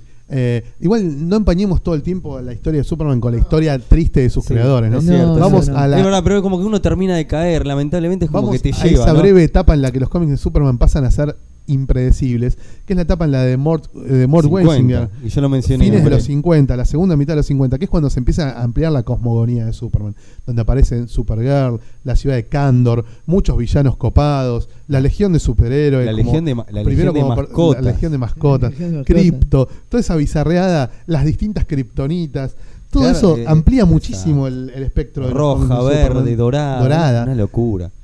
Siempre pensando en historias muy cortas, autoconclusivas y apuntadas a chicos de 9, 10 años, ¿no? Sí. En, No la eran- época, en la época de Superman más sci-fi. Sí. Sí. Y No, no, y la cantidad de ideas, boludo. Hoy, no, hoy a los autores Nah. no se le caen esa cantidad de ni ideas por pedo, ni en número ni en No, de pedo, hecho, boludo. siguen En tomando de eso, 16 Fede. páginas, boludo, te contaban unas cosas que eran una locura. Hoy es una saga que dura 6 años con 45 crossover. Y, ahí Y aparte en el medio se va el autor. Claro, entraban, llegaban, los tipos escribían. eh. Y sí. No, no, la verdad que. y de hoy por hoy siguen tomando de Increíble. ahí. Y todavía siguen tomando de ahí, por eso, pero hoy te agarran una de esas ideas y te hacen una saga que dura 14 años, lo que te digo. Bueno, ahí fue el otro gran boom. También pasó la serie de George Reeves, que fue también hiper, hiper, hiper famosa, está bueno mencionarlo. El serial, claro, acá como dice que una película, el serial de George Reeves, que después bueno se termina suicidando y no continúa. Siete temporadas tuvo. Eh, bueno, sí, o fue la mafia acá, como dice, es verdad, la gran duda que es, es muy raro, el gran misterio. Lo- o lo suicidaron. Esa época de ciencia ficción de Superman tiene el problema de que a Superman lo hacen demasiado poderoso. Claro. Superman viaja para atrás y para adelante en el tiempo, sabe todo, escucha todo, ve todo, eh, eh, tiene un rango de poder grosero. Denny O'Neill decía que soplaba y apagaba una estrella. Claro, Claro, era una sí, cosa sí. tipo Sí, demasiado Siempre brutal. inventaban el super algo que era un poder, Un poder nuevo, que tenía la supermente, el superdedo. Por eso está el- bueno cuando el propio Denny O'Neill a principios de los 70 le baja los poderes a Superman y porque, dice, no, "Bueno, era- pará, porque no boludo". podíamos hacer historias, Pues dicen. claro, ¿qué vas a contar con un tipo que es omnipotente, hace todo, se desdoblaba en, en cuatro Superman, para un poco, maestro. locura. Viste, Era una cosa de loco. Pero también era la época más exitosa, tanto Sí. a tal punto que Jimmy Olsen tenía su propio título, Lois. Lois Lane tenía su propio título, Superboy obviamente tenía su propio título. Dispara la Legión de Superhéroes, que es consecuencia de haber aparecido en Superboy. Superboy. Era como, como un furor muy grosso Superman. Sí. De hecho, Superman fue el cómic más vendido de Estados Unidos hasta 1971, donde lo supera Archie primero y después, eh, claro, Sp- después- Spider-Man, obviamente. Claro, obviamente. Otro, otro. Pero entre 1938 y 1970, Superman siempre fue el título más vendido en Estados Unidos. Siempre. Sí, sí, sí. Y aparte, bueno, todo lo que mencionamos de merchandising, radio, seriales. Sí, sí. Bueno, después ya los dibujos animados de los 60, la Superman Aquaman Hour, un montón de, de- de productos, eh, eh, accesorios. Pero después de esta época gloriosa se pincha.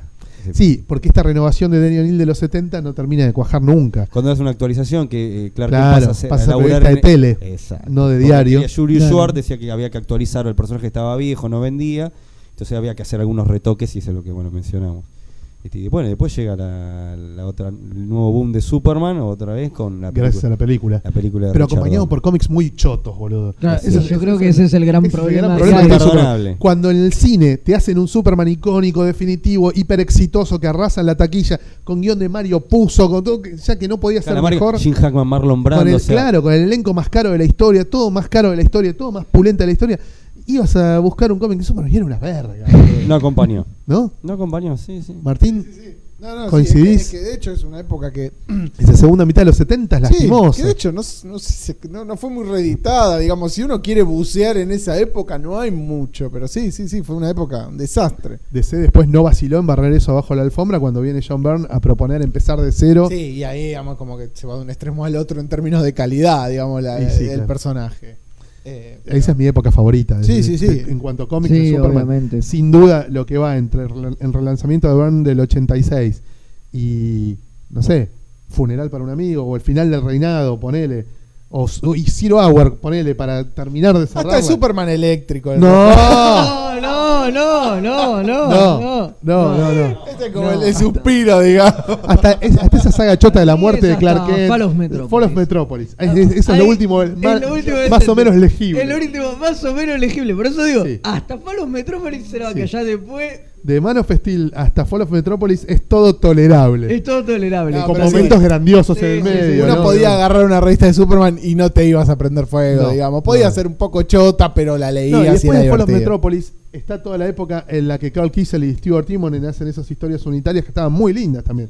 Por afuera de todo, ya cuando empezaba esa crossoverada Claro. grandilocuente al pedo, ¿no? Con, con cosas ridículas tipo el juicio de Superman, la muerte Cosas de Clark Y entre medio de todo eso, en el, el no- casamiento. que en el 96 sale Superman la serie animada, del, del equipo que hizo Batman la serie animada, Claro. con Bruce Timm, Paulini. En el medio sale Lois and Clark, The New Adventures of Sí, Superman, que es una serie de televisión medio telenovelera. Superman se muere. Superman se muere, se muere por la serie de 92 por la televisión. Se quería se iba a casar y como este tenían que esperar a que en, la tele- en el programa de televisión se casaran lo tienen que un año que tenían que rellenar entonces ahí Jerry Orwell dice che ¿por qué no lo matamos así Y el bueno. chiste matémoslo y bueno Matémoslo a ver qué sale. y le fue muy bien a Le la fue lo, lo cazan en simultáneo, ¿no? En la Sí, tele y en el año cómics. 96. Digo, ¿qué- qué- ¿En qué año murió? ¿En el 92. 92? Dos. Bueno, ¿qué queda, digamos, de eso? Queda como una historieta que uno A mí dice... me encanta. No, no, no, sí, sí, sí. a los pibes es les encanta. épica, Yo se la di a mi sobrino cuando la sacó Salvat en, la, en la- en los tomos estos de, de novelas gráficas de 6 se volvió loco. Dijo, quiero ya la continuación. La tengo nada más en inglés. No, ¿cómo la tenés en inglés? La concha de tu madre. Eh, Es épica. Es épico, La boludo. muerte de La Superman muerte está muy Superman buena. Es, o sea, épico, es, es es épico. pochoclo, pero es pochoclo de calidad. Claro, del bueno, Sí. digamos. Oh, pochoclo muy obvio. legible. Y con todo lo que viene después, Ah, me encanta el funeral Es para un mejor. amigo. el reino... Es mejor. claro. O sea, lo que viene después es mejor. mejor. O sea, me Mejor. parece a mí El que lo, para- lo mejor que tiene la muerte de Superman Es es, que que abre la buenas historias. Para lo El que pasa funeral después, para un amigo. Tristemente solo dura un año. el funeral para un Totalmente. amigo Si hubiese durado tres Claro. años todo eso, imagínate, hubiese sido maravilloso.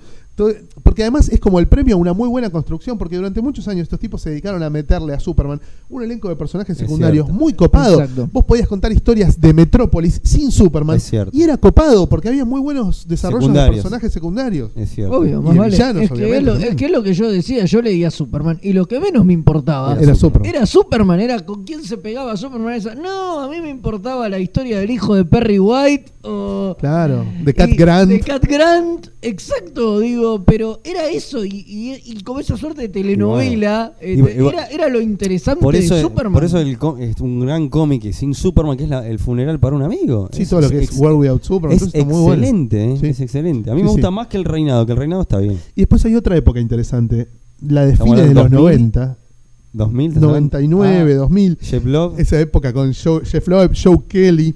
Sí, gran época esa, ¿eh? Eh, Ahí donde vuelvo otra vez en cómic. Ya, es, es después de lo del Superman rojo y el Superman claro. azul, eh, Martín. Yo sé que vos Sí, querías época que post- reivindicar esa Ya época. post Jurgens, post Orway, post nada, ya Claro. no queda nada de todo eso. No, es como una época los bastante gigantes de interesante. con- mierda, con- toda esa época. Ay, Dios mío. Los gigantes milenarios. Los Millennial Jack, qué horror favor, todo es eso. Con Ed McGuinness también dibujando. Estaba, Eso, eso es lo bueno. estaba bastante bueno. Jeff el- Loeb. Eso estaba bueno. Jeff Loeb, Phil Jiménez creo que hizo algunos números. Toda la época esa del Y2K con, Sí, con. Brainiac. Eso es bastante interesante. No, ¿eh? muy, muy Martín, no sé si coincidís. No leí, no leí tanto esa época. Esa época no, pero, pero yo me, claro, me quedé en lo previo. En Superman eléctrico. Claro. Eso fue tan bueno que dijiste, ya está, acá el personaje Claro, a- de este pico no va. No, una no hay manera. no hay- todo- de acá para adelante va a ser todo cuesta abajo, lo cuelgo Claro. acá y ya está en su punto más alto. Era la época de DC en la que estaba, había o mucho cambio de poder o un, digamos, un traspaso de, De mando a de otro mando, personaje. digamos, y Superman era un personaje que costaba mucho, Sí. digamos, verle, porque era impensable. No, en esa época costaba ¿Cómo? todo. Creo que el 80% de, de las cosas que publicaba de ser eran una verga, boludo. Es que fue una época difícil. Era una época muy jodida, muy jodida. muy Eh, jodida. y después, por supuesto, hay una época en Action Comics al- entre el 2003 y 2006 más o menos donde está Greg Rucka como guionista. Ahí hay buenas historias también. Sí. Hay algunas cosas interesantes. Eh, del 2006 para acá, bueno, el relanzamiento cuando hacen el One Year Later con Kurt Busiek y Geoff Jones, uno en cada título, eso está muy bueno. A mí me gusta Geoff mucho. Jones Yo con Gary mucho Frank, a Geoff Jones con. Adam Kubert, eh, con Eric Powell que hace la saguita de Bizarro. Ahí hay muy buena merca con también. una ¿eh? colaboración de Richard Donner, ¿no? Richard Donner en los hay primeros una, números. hay una colaboración con Sí. Richard Donner. Eh, y en la otra serie. En la Son, creo que es. Sí, Claro. la Son.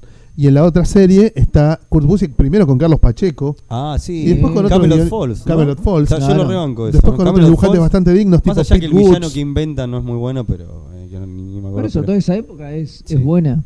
¿Quién fue el que escribió Birthright? ¿Era? La de Mark Waid. Ah, Mark Wade fue. Con Lenny Francis. Ah, Yu. Lenny Francis Eso Pero eso es no anterior. A mí no me gusta, pero sí me pero sí banco mucho Sí. eh, Secret Origin, la de Geoff Jones Es con. Gary Con Frank. Gary Frank. Bueno. Es y bueno, genial. Y después está eh, Morrison genial. con All Star Bueno, Superman. después ya más Que- acá llegamos a. Ah, no, vos decís Morrison en All Star Super. En All Star Super. Claro, Sí, pero eso ya son cosas fuera de continuidad. Estamos hablando de lo que es la historia canónica, si Sí, querés, sí, de sí, Superman. Pero bueno, es importante mencionarlo. en la es historia canónica de. Superman, no sé si hay algo bueno después de, de esta etapa de, de Geoff Jones y Busiek. No te gusta vos el el action de Morrison. No, el action de Morrison me vendió humo, me parece. Eh, los pri- banco, Lo banqué 8 o 9 números y después dije, mm, esto. banco los primeros números. como Es que bueno, es que es eso, sí, dura un poquito de más. Eso es el pero New 52, Está bien, hablando, ¿no? eso es en el New, Sí, New el 52. New Eh, 52. bueno, y después no, no está mal de, de la movida de ¿Rebirth? que hace Dan Jurgens previo al River. Sí. Ah, Cuando sí, empieza a hacer sí. aparecer al Superman pre-New 52, Sí. pre-Flashpoint, Sí, diciendo, sí. che, este flaco está vivo, tuvo un hijo con Lois, a ver Sí, si le damos Porque cabida. rescata el Superman que, que había Que quedado había- fuera el- en el el, de él. 52. El de. Superman de él, que era, Bueno, el, que era el que el fan y quería. lo Nunca- el fan de- nunca se enganchó con el de con y el lo de Tomasi 51. está bueno ¿Cuál? también. Sí, mí me sí, gusta lo de Tomasi. Muy digno. Que ah, bueno, ahora terminó, ¿no? Cortó Sí. porque Bueno, de hecho, hay muchos fans- porque vino, Porque vino Bendis. Bendis. Muchos fans se Eh, te putearon que porque les gustaba lo que hacía to- junto con Tomás. Exacto, lo de Jurgens y Tomasi estaba bueno. No le- o sea, cortaron. ¿Leyeron el Man of Steel de Brian sí. Michael Bendis? Yo todavía no. Sí, ¿no? ¿No? Martín? ¿No? Bueno, yo lo leí. ¿Vos, Andrés? Sí, no me gustó. Eh, Está bien. A mí no me gustó. Eh, Va a ver.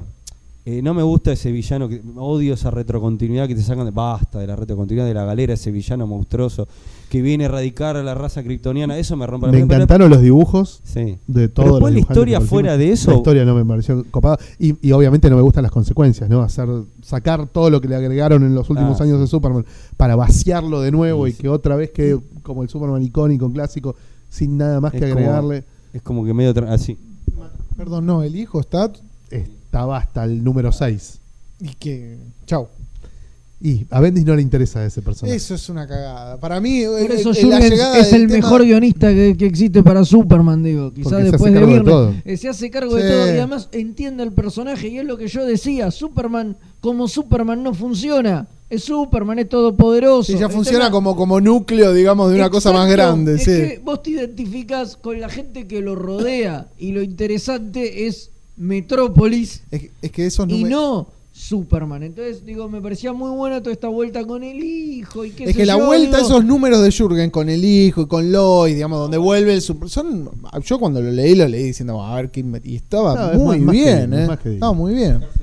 Sacarse eso, la verdad, coincido con vos, Andrés. Bueno, bueno, eso, es lo que no me eso gustó. también de es un, poco, es un poco algo Sí. que ya está hoy por hoy, también es un formato que está medio dejado de lado en los cómics, ¿no? Cuando todo el mundo piensa para TPs y piensa en arcos que se concentren y qué sé yo, el tema de hacer la telenovela donde importan los secundarios, qué sé yo, y si haces 10 números y te vas a la mierda y vos estás pensando en cerrar dos arcos de 6, porque es lo que al tipo le piden, digo, qué construcción de personajes Totalmente. secundarios vas a tener en 12 números, qué cosas ya no se cuentan historias autoconclusivas, Es digo. Eh, digo, me parece que hoy por hoy toda la industria del cómic de superhéroes está apuntando a algo que estuvo bueno en un momento, pero ya también medio Sí. que cansó y... Y antes de eso estuvo el Action algo. Comics 1000, La Action Comics 1000. que pasó medio sin pena ni gloria. No, vendió mucho, No, pero menos no, de lo esperado. no, pero tuvo bastante repercusión, boludo. Tuvo bastante repercusión. pero no la que esperaban, también. ¿eh? Vendió bien, pero un- no lo que esperaban. Hay un poco de todo. Hay un Superman Lo más superó. clásico, Superman más eh, experimental. Si yo te digo que Venom 1 lo, le- lo superó, no sí, te querés matar. Sí. Y pasó.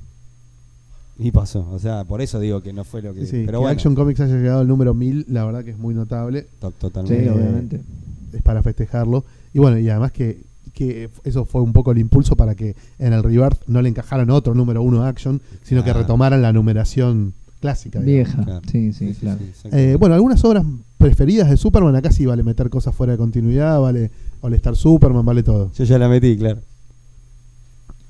No, a mí me queda siempre. Bueno, ahora voy a ir pensando. Secret Identity. Kurt Busiek Bueno, y sí. Stuart Timonen. Sí, Stuart Timonen. Magia uno, pura, emoción, gloria. A mí de Superman, bueno, ahora vamos a ir hablando y no se va a ir acordando. Eh, pero a mí de Superman de, de toda la etapa de John Byrne es como. Y- y- Para mí sigue, claro, le sigue, le sigue pasando por mucho, digamos, a los que vienen atrás. Eh, ¿Te después gustaba hay cosas que están muy bien. ¿Te gustaba lo que hacían para Straczynski me gustó, ¿ves? ¿Te gustaba lo que hacía en paralelo Jerry, eh, Mar- Mark Wolfman Sí, en, en- en Adventures of Superman? sí, sí, eso me gustaba. Pero para mí lo de Bern, pa- pasa que tiene que ver con ya una cosa de Bern, digamos, una militancia, amor, que es lo que genera Bern. Pero digo, me sigo acordando de números de él y vos decís, era todo muy sólido, era todo muy. Esos primeros seis números, digamos. Sí, sí. Después hay cosas que estaban. Bueno, hay cosas que, que- que estaban bien. Para mí la historia eh, ya es como un poco obvio, que eso es un lugar común, pero eh, ¿cómo es que se llama? Para el hombre que lo tenía todo. No, ese sí. For pero everything. a mí me parece de una- Alan Moore y de Sí, Gibbons. me bueno, parece una gloria. una cosa, digamos, tan, tan, tan absoluta, digamos, tan una vuelta de tuerca tan, Maravilloso. tan interesante, tan bien escrita para ese personaje que de Yapa tenés, digamos, lo que le pasa a Batman, pero digamos, es una de, las de las mejores cosas que, que leí de Superman. Ma- muy maravilloso. Incluso el Kingdom Come, el tratamiento que, que- que la mirada que tiene sobre Superman, Superman sí. es como bastante terrible y está muy Qué loco, ¿no? Que Mark Waid nunca haya sido guionista titular de Superman. Un tipo que quiere tanto al personaje. Sí. Porque lo quiere llevar para mí para un lugar de mierda.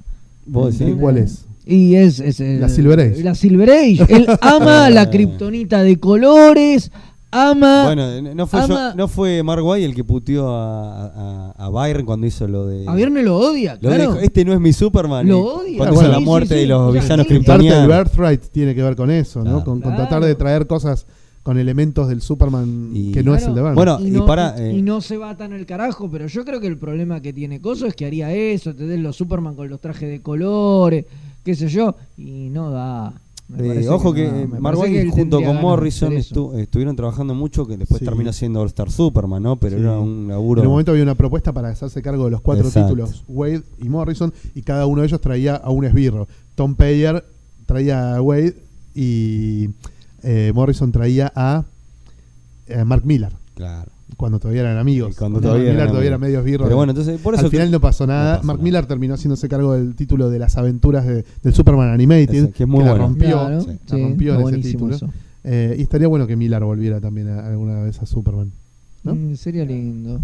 Está contando los millones. Hoy se anunció sí, que. Netflix va a adaptar mucho del Millerverse. Hace rato que serie- lo compró. Sí, pero hoy, hoy salió el comunicado de prensa, todo, así que agarrate. boludo, que Miller, Miller- está comprando las máquinas para contar ver, los dólares. Que Miller se dedique a hacer eso y me, Es pare- perfecto. me parece perfecto, boludo. La verdad que Se el, el sí, y el Millerverse es impecable, boludo. Digo, podrá tener alguna más chota, lo que vos quieras, pero Funciona, funciona, por lados. funciona y está buenísimo, boludo. No, y vende, pero más allá de que venda, porque puede vender y ser choto, digo. Además está bueno. O no sé si está bueno, por lo menos a mí me gusta. Fede. ¿alguna obra así memorable de Superman que quieras Más allá de todas las que ya mencionó, Sí, sí. mencionaron Le- Leo y Martín. eh, ¿Algún Elseworld zarpado? ¿Alguna miniserie? yo soy muy fan de Speeding Bullets, Ah, está muy bien. la que Superman es Batman. Sí, con Yo dibujos soy- de Barreto, ¿no? Sí, yo soy muy fan de, de ese Ellsworth, creo que es mi Ellsworth favorito de Superman. Eh, incluso me animo a decir más que, más que Hijo Rojo, que ya que hablábamos de Mark Miller. Hermoso. Hermoso, otra Hermoso. obra obra maestra, fundamental en Superman. Y a mí me gusta mucho eh, lo de Geoff Jones, Secret Origin, me parece Sí, está muy bien. una historia de La saguita esa contra Brainiac, donde recarajo. muere Pa Kent Kelly. todo eso Kelly. también, eh, toda esa saga que donde muere Pa- eso es súper emotivo, Es está buenísimo, digo, yo banco Sentís, sentís el Sí, sí. conflicto Yo ahí. banco mucho toda la etapa, todo, todo lo de Geoff Jones en, en- en Superman me parece que está a un nivel increíble y, y Secret Origins tiene esa cosa de que no me indignó, ¿entendés? Que me pasó con Birthright, que era, se están cogiendo a A John ver. Claro. Acá no, acá puede ser Byrne, ¿eh? Digo, eh, si le buscás la vuelta, eh, machean más o menos, ¿no? Obviamente, pero si le pones onda, machean. Y después una obra maestra eh, relacionada a Superman, pero que no es Superman, es Lex Luthor, hermano festil de Brian Azarello. Y Bermejo. Y Bermejo, eso es Nunca la leí. la gloria. O sea, eso debe ser una de mis cosas favoritas, pero bueno, no es directamente de Superman, pero es, es genial. Ahí más o menos está todo. Quiero agregar una perlita de una miniserie que salió, si no me equivoco, en los 80, se llama la, eh, Phantom Song, que la Sí, dibuja la Jim. Exactamente. Sí. Quería agregar esa que, a ver, es una bizarreada, pero este, me parece que hay muy- cosas muchas más importantes, pero bueno. Y cerremos este bloque explicándole a los que no son fan de Superman por qué está bueno ser fan de Superman. ¿Quién quiere empezar? Leito. Eh, ¿Por qué está bueno ser fan de Superman? ¿Por qué está bueno ¿Qué ser- te va a dar Superman que otros héroes no te van a dar y que te van a hacer mejor persona o mejor lector de cómic? Y, y primero porque eso es lo que transmite el personaje. Y bueno, y Fede también lo dijo, se lo voy a robar, los secundarios que tiene. Y, y la presencia del personaje es el primer superhéroe. este. Hoy por ahí, por ahí los pibes se enfatizan con más con Goku que con Superman. Lamentablemente no puede estar en el lugar que tienen otro tipo de personaje, pero Superman tiene esa presencia, esa, eh, todo esa cosmología, ese universo. Y esas historias que pueden ser de ciencia ficción hasta lo, hasta lo más humano. Me estaba acordando rápido una historia de, de historia de, de esa historia de Navidad de DC, esa que es en la carretera, que no me acuerdan los autores, que Sí. este tipo se quiere suicidar y viene Superman y, y lo salva al último momento. Bueno, tiene esas cosas que para mí, por eso, este, a pesar de la historia, es el primero siempre alguna historia va a salir buena de Superman. Eso es lo que tengo para decir. Martín. Porque me parece que te guste o no te guste, a ver, eh, eh, no podés, es como necesario para entender y para querer un poco el género, digamos, después te podés pelear con Superman, pero lo tenés que leer en términos de que empezás a dimensionar muchas cosas a partir de haber leído Superman. Eh, digamos, no solo cosas como Astro City, digamos, sino, digamos, eh, historieta superior tradicional, el ABC, ya ni siquiera está en el guionista, está en, en- en el personaje. Agarres al guionista que agarres, es como la expresión más pura, digamos, de, de- de lo que es el- la historieta de superhéroes. Eh, y tiene esa cosa, digamos, fundacional que no la tienen otros personajes. Eh, por eso digo, para bien o para mal, eh, lo puedes leer y que no te guste. pero es como un, digamos, es como un peaje por el que tenés que pasar para, para entender y para disfrutar otras colecciones. Fede, Sí, eh, bueno, un poco lo que dijeron ellos, ¿no? Pero básicamente, digo, eh, hay algo fundamental que es todo lo que tenemos hoy, si te gustan los superhéroes, es gracias a Superman. Listo, ya está. Solamente por eso hay que por lo menos visitarlo, digo, podés, pero no lo podés negar. O sea, es todo esto que te gusta, porque digo, de alguna forma te, te gusta el género de los superhéroes, bueno, todo esto se generó por Superman. Incluso Batman, digo, que por ahí los fans de Batman son los que más anti-Superman que existen, más digo. talibanes contra su mundo. Eh, eh, tal cual, digo, eh, digo, y todo eso es gracias a que Superman existe. Entonces, es eso, bueno, pará, si todo esto existe gracias a este tipo, este tipo, algo bien debe haber hecho y vale la pena leerlo. Y después. Y eh, aparte, Fede, que todo autor, muchos autores quieren agarrar al personaje, o sea, eso es un personaje icónico. Y después lo que yo digo, yo que soy muy fan de los personajes secundarios, me parece que, que Superman saca lo mejor de la gente que lo rodea y por eso está buenísimo y me parece que siempre fue la, la diferencia con...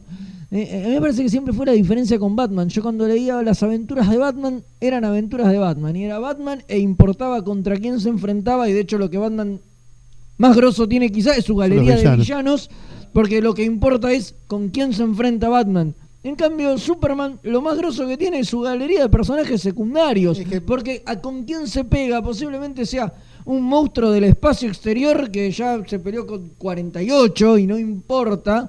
Pero el tema es que cuando le pega una piña le rompe la casa a un tipo y ese tipo va a sufrir y después vas a utilizar los próximos ocho números para contarte la historia de ese tipo y lo que le costó volver a levantar esa pared de mierda porque está sin trabajo.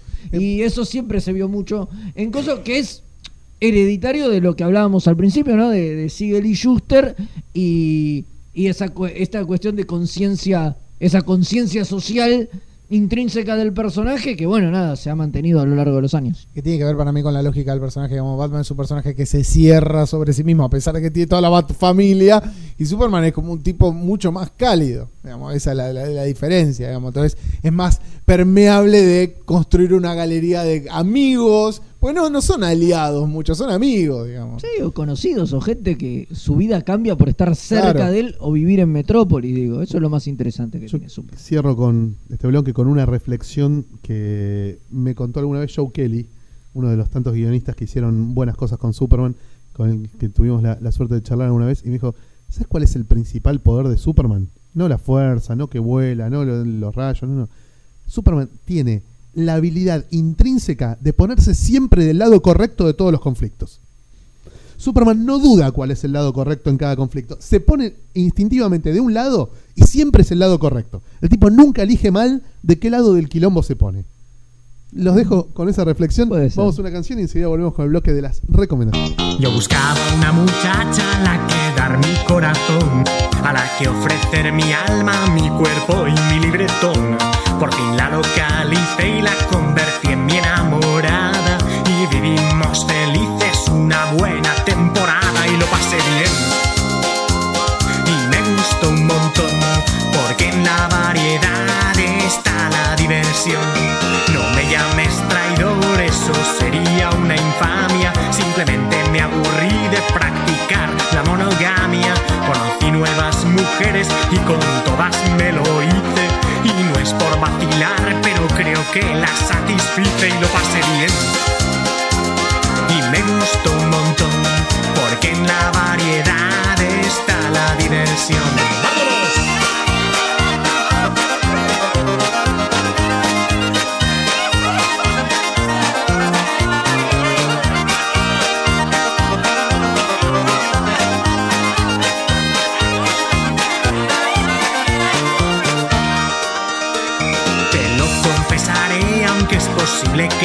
Después de las mujeres quise probar a los hombres. Aquel señor que vino a arreglar la televisión. Le arrinconé en la esquina más oscura del salón y lo pasé bien. Y me gustó un montón, porque en la variedad Pronto me cansé de tantos seres racionales y me dio por emprenderla con los animales, con el perro del vecino cayó el primer revolcón, luego el gato de la la abuela, cuatro truchas y un gorrión y lo pasé bien. Y me gustó un montón, porque en la variedad está la diversión.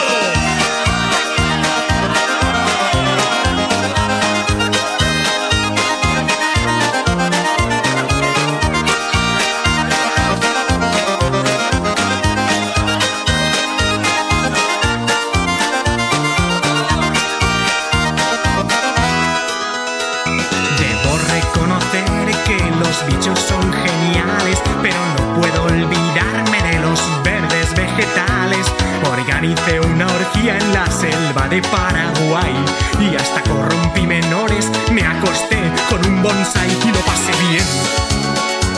Y me gustó un montón, porque en la variedad está la diversión.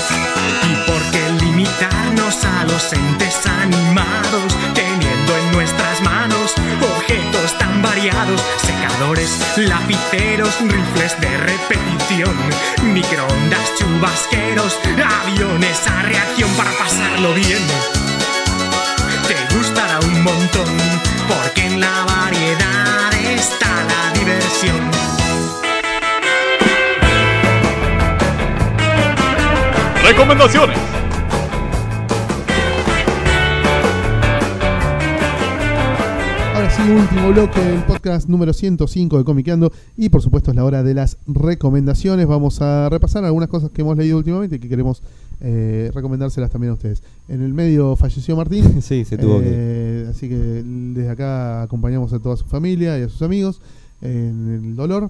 Y vamos a preguntarle a Fede Velasco a ver qué leyó en este último tiempo que nos quiera recomendar. A ver. ¿Leyó algo? Sí, sí, sí. Ah, sí, ¿se está sí. leyendo Traje- últimamente? traje- Ah. No, poco, bastante, bastante poco, menos de lo que debería. Eh, pero leí dos cositas traigo para, Ah, bueno. para, para recomendar. Eh, la primera es El Fuego de Miguel Núñez. Es una novela gráfica de unas, no sé, 100 páginas debe tener, eh, que no tiene textos y básicamente es de gente que coge en un bosque. Pero Gran dibujante, Miguel literalmente es buenísimo el dibujo, Con un trazo muy sintético. muy sintético, muy buen dibujante. Eh, ¿Es bueno para y- leerla en el baño? y es, sí, es perfecto. Pero igual tiene un trazo muy, muy sintético, humorístico, digamos. o Ah, sea, este- y básicamente es eso. Arranca la historia con un tipo corriendo en pelotas por el bosque. Encuentra un chancho al que se lo quiere coger. Epa. Lo corre al chancho. ahí te encantó. Y cuando hace d- 10 metros corriendo al chancho, encuentra una mina en cuatro. Y se le poma directamente. Y, y la persona de la mina le estaba tirando la goma a un viejo. Y de ahí salió una. Y de ahí se suscita una pelea, no sé qué, el tipo va y aparece otra mina en pelota, y aparecen tipos en bolas, minas en bolas, unos duendes en pelotas, hay gigantes en bolas Parece que como, cogen. parece como decía Eh, Tangaranga, eh, minas en bolas, tipos garchando. Tal cual, es todo una, una historia que básicamente transcurre en este bosque con una serie de personajes que se van cruzando y cogiendo entre sí. Y eso es todo. Y es muy divertido, qué sé yo. Calculo que. El bosque de los polvos, se puede llamar. Claro, Sí, sí. se llama El Fuego. Es muy divertido, dibujada como la concha de su madre eh, por Miguel Núñez, que es una bestia. Y qué sé yo, la única cagada que tiene es que son de esos libros que Que se lee muy rápido. que se lee muy rápido y por, y por desgracia vienen a un precio muy caro. Claro. Ah, ¿Quién lo editó? Eh, ay, ¿cómo es que se llama la, la, la editorial de Caramba? Eh, eh, que, viste, y los libros de esas Son editoriales son caros porque vienen a tipo tapa por 50, te los cobran, una, una Ah, locura, una así. locura, Por ahí si una te lo haces traer de afuera no es tan caro porque es un libro que vale Claro. 12 euros, 13 euros. Pero, pero puesto acá te sale 800 pesos Sí, y sí, por ahí una no lo justifica. Pero está bueno y si lo pueden leer eh, de arriba como hice yo, mejor. denle, No, no, denle pero igual lo, para reco- lo Y después, sí, sí, por supuesto. Y después leí otra de Astiberri también, siguiendo con las editoriales que te venden los libros carísimos acá, que es eh, Constellation de Frederick Peters. Sí, claro. Es cortito. Es muy cortito, pero es muy bueno. Es muy lindo. Es, Ocurre mucho arriba de un avión, ¿no? es todo arriba Todo de un arriba de avión. un avión. Es todo arriba de un La leí hace mucho, no me acuerdo. Eh, eh, es Es debe ser del año 2002, Claro, 2001. sí, por ahí. Eh, eh, eh, es todo arriba de un avión. Es eh, durante la Guerra Fría. Ya está, Y el contexto. Es un espía que viene de una misión y quiere renunciar. Se sienta al lado de una mina y como que trata de levantársela. Y bueno, y pasa algo. Y te cuentan todo desde el punto de vista de este chabón, de la mina y de un tercer personaje que es un, que, que- que es un espía ruso que quiere matar al, al Al chabón. chabón, claro. al chabón. Y es una historia muy cortita, de, de manera 10 páginas o 12 páginas, posiblemente sea un poquito más, que se cuenta tres veces desde los tres puntos de vista. Toda Muy arriba bueno. del avión. Eh, la verdad que está muy buena y es súper recomendable. Ojalá te se ves con Frederick Peters como para empezar a explorar todas sus obras. porque Ojalá, no ojalá. tiene obras chotas, me, Frederick me- Peters. me gustó muchísimo, la verdad que me gustó muchísimo. Así que Es un posiblemente autor sí. suizo. Sí, sí, sí. Muy Así grosso, que posiblemente sí me enganche porque la verdad me, me gustó muy mucho. bien, muy bueno. Te recomiendo sobre todo Píldoras Azules, que es como la más. Ah, sí, Píldoras Azules sí, la conozco. La no la leí, pero la, la tengo vista. Eh, Leito. Sí, tengo tres recomendaciones. Una continúo con las con- y repito que eh, como esto ahora terminó definitivamente que es el arco de Batman de Detective Comics de Tinión. Terminó su etapa, Sí, se, fue, y terminó muy bien. O sea, si- vos me decís, ya lo dije antes, lo vuelvo a decir, si entre el Batman de Tom King y el de Tinión, la aposta es el Batman con la Batifamilia. El Batman de ¿Cuántos Tom números son? Eh, uy, me mataste. De Tynion, más de 20. Sí, no, más. todo, toda la etapa ahora Todo se retiró. Sí, Sí. todo 40 y Sí, algo 40 y pico, sí. 40 y pico, sí, sí, Ah, Tom bueno, llegó al es un 50. montón. Sí, sí. Eh, bueno, que el tipo pla- hace un planteamiento desde el número uno que te lo cierra al final de su etapa. Y ya cuando arrancó otro guionista, que se me escapa, Brian Edward sí, Hill. que hace una historia con Black Lighting, que es más Brian de bola ahora, Sí. ¿no? Cambio totalmente distinto. Le- Lo que plantea Tinion con la Batifamilia, con Tim Drake como muy protagonista. Hay una saga que se llama Un lugar solitario para vivir. Es buenísimo. Es bueno. Yo lo recomiendo absolutamente. ¿eh? Es, es buenísimo. Eh, ¿Ibas a decir algo, Andrés? No, no, eh, te iba a tirar un dato más de Brian Edward Hill, que es el que está por lanzar la nueva serie de cómics de Kiss. Ah, mira. Dynamite. Ah, mira. Qué raro para los que hicieron. Sí, hace Detective Comics y Kiss. Una Dos series que no tienen nada que ver una con. Así que recomiendo mucho que lean la Detective Comics, el fanático de Batman sobre todo y al que le gusta más y o menos también. muchos números dibujados por Eddie Barrows, ¿no? Sí, que es espectacular. bestia, Pero, bueno, tiene muchos saltos dibujantes, pero bueno, como todas estas series son quincenales, es- Claro. el ritmo es imposible. Pero Eddie Pero Barros, mucho Eddie Barrows. Eddie Barros, un capo. Deja la vida. genio y figura, no, no, Sí, sí, gran dibujante Y- y gran amigo. También le mandamos un abrazo. Un, capo, la verdad me Un encanta. capo, un Sí, sí, genio, fue uno de los ganchos para que me, me llamó la atención para leerla, te voy a ser sincero. La segunda es este un clásico de los clásicos instantáneos cuando salió, que es este que la volví a leer hace poco y me, me- me pareció increíble, una gran obra, que es La muerte del Capitán Marvel. De Jim ah, la novela gráfica. La había leído hace muchísimo en portugués, o sea, todo. 1983, Claro, probablemente la- la que 82. inaugura las novelas gráficas de Marvel. Veo que estás al día con ¿Viste? el material. Una de- actualidad que además- ahora salió- 2002, vos del 83. Ahora salió en los este, puestos diarios, en los coleccionables. Sí, sí, claro. Sí, sí. Sí, salió La bueno. vida y la muerte de Capitán Marvel, o sea, todo de Gene Starlin lo recopilaron, este, son dos tomitos. Y tuve el gusto de volverme a reencontrar con esta obra que es formidable. Este, es una vuelta de tuerca absoluta, no en una muerte típica, en una explosión, como lo era lo que pensaba Gene Starlin cuando eh, escribía el guion, decía, bueno, lo hago en una explosión, el padre de él fallece de cáncer y él transmitió eh, todo ese sentimiento de lo que ocurrió, que el personaje no muere de una manera común, sino que muere enfermo de cáncer, no hay manera de encontrar la cura. Rompe el paradigma, digamos. Totalmente. Es una, absolutamente una obra, si no lo leyeron, Espectacular para el lado contrario de la espectacularidad. Absolutamente. Con Thanos ahí, que había muerto, la muerte, que era un personaje importante en la vida de Thanos y toda la cosmología de, de Gene Starlin. Starlin, del cosmos. claro. Absolutamente recomendable. Me reencontré con esto y la pasé muy, muy bien. Tercera. Y la tercera, que no es un cómic, es un libro, que Ah, estuvimos bueno. hablando de Superman. Este, es un libro de David Hernando, este, que también es un libro sobre Bill Finger, eh, Serenata Nocturna, lo recomiendo, muy, muy bueno. Este es un libro. Watchmen ahí, David Hernando también. Eh, sí, sí, sí, sí, sí, es un gran autor este espa- español, este llama, que labura mucho por- para la editorial de Dolmen. Dolmen, sí. Eh, Dolmen, este se llama David Hernando, Superman, la creación de un superhéroe. Él tiene uno también muy importante que es de X-Men, El precio de un sueño, Pero este, el de Superman, hoy que estuvimos hablando del especial de Superman, este, está muy bueno. por- está bien, él te lo hay anécdotas que te cuenta como si él hubiera estado ahí como mosquito y te dice porque este Jerry G y Joe Shuster hablaron esto con tal tipo. Y tiene esas cosas que le da como una cosa telenovesca que lo hace muy divertido a, a la lectura y te, es un repaso de la historia de Superman hasta que salió bueno una serie de televisión con actores sobre el origen de Superman como personaje y como publicación. Sería Absolutamente, genial, Sería buenísimo. absolutamente. no- Oh. a nadie se le ocurrió, ¿no? Sí, y si se puede hacer una serie sobre, no sé, la carrera de Luis Miguel cantando Yo creo pelotudeces. que cuando se muera Stan Lee van a hacer algo con, Con los- Stan Lee estaría buenísimo también. van a una hacer con los Lee Pero con. Sigel Schuster, que tiene una historia tan trágica, además que ya tiene un final y que todo el mundo lo conoce.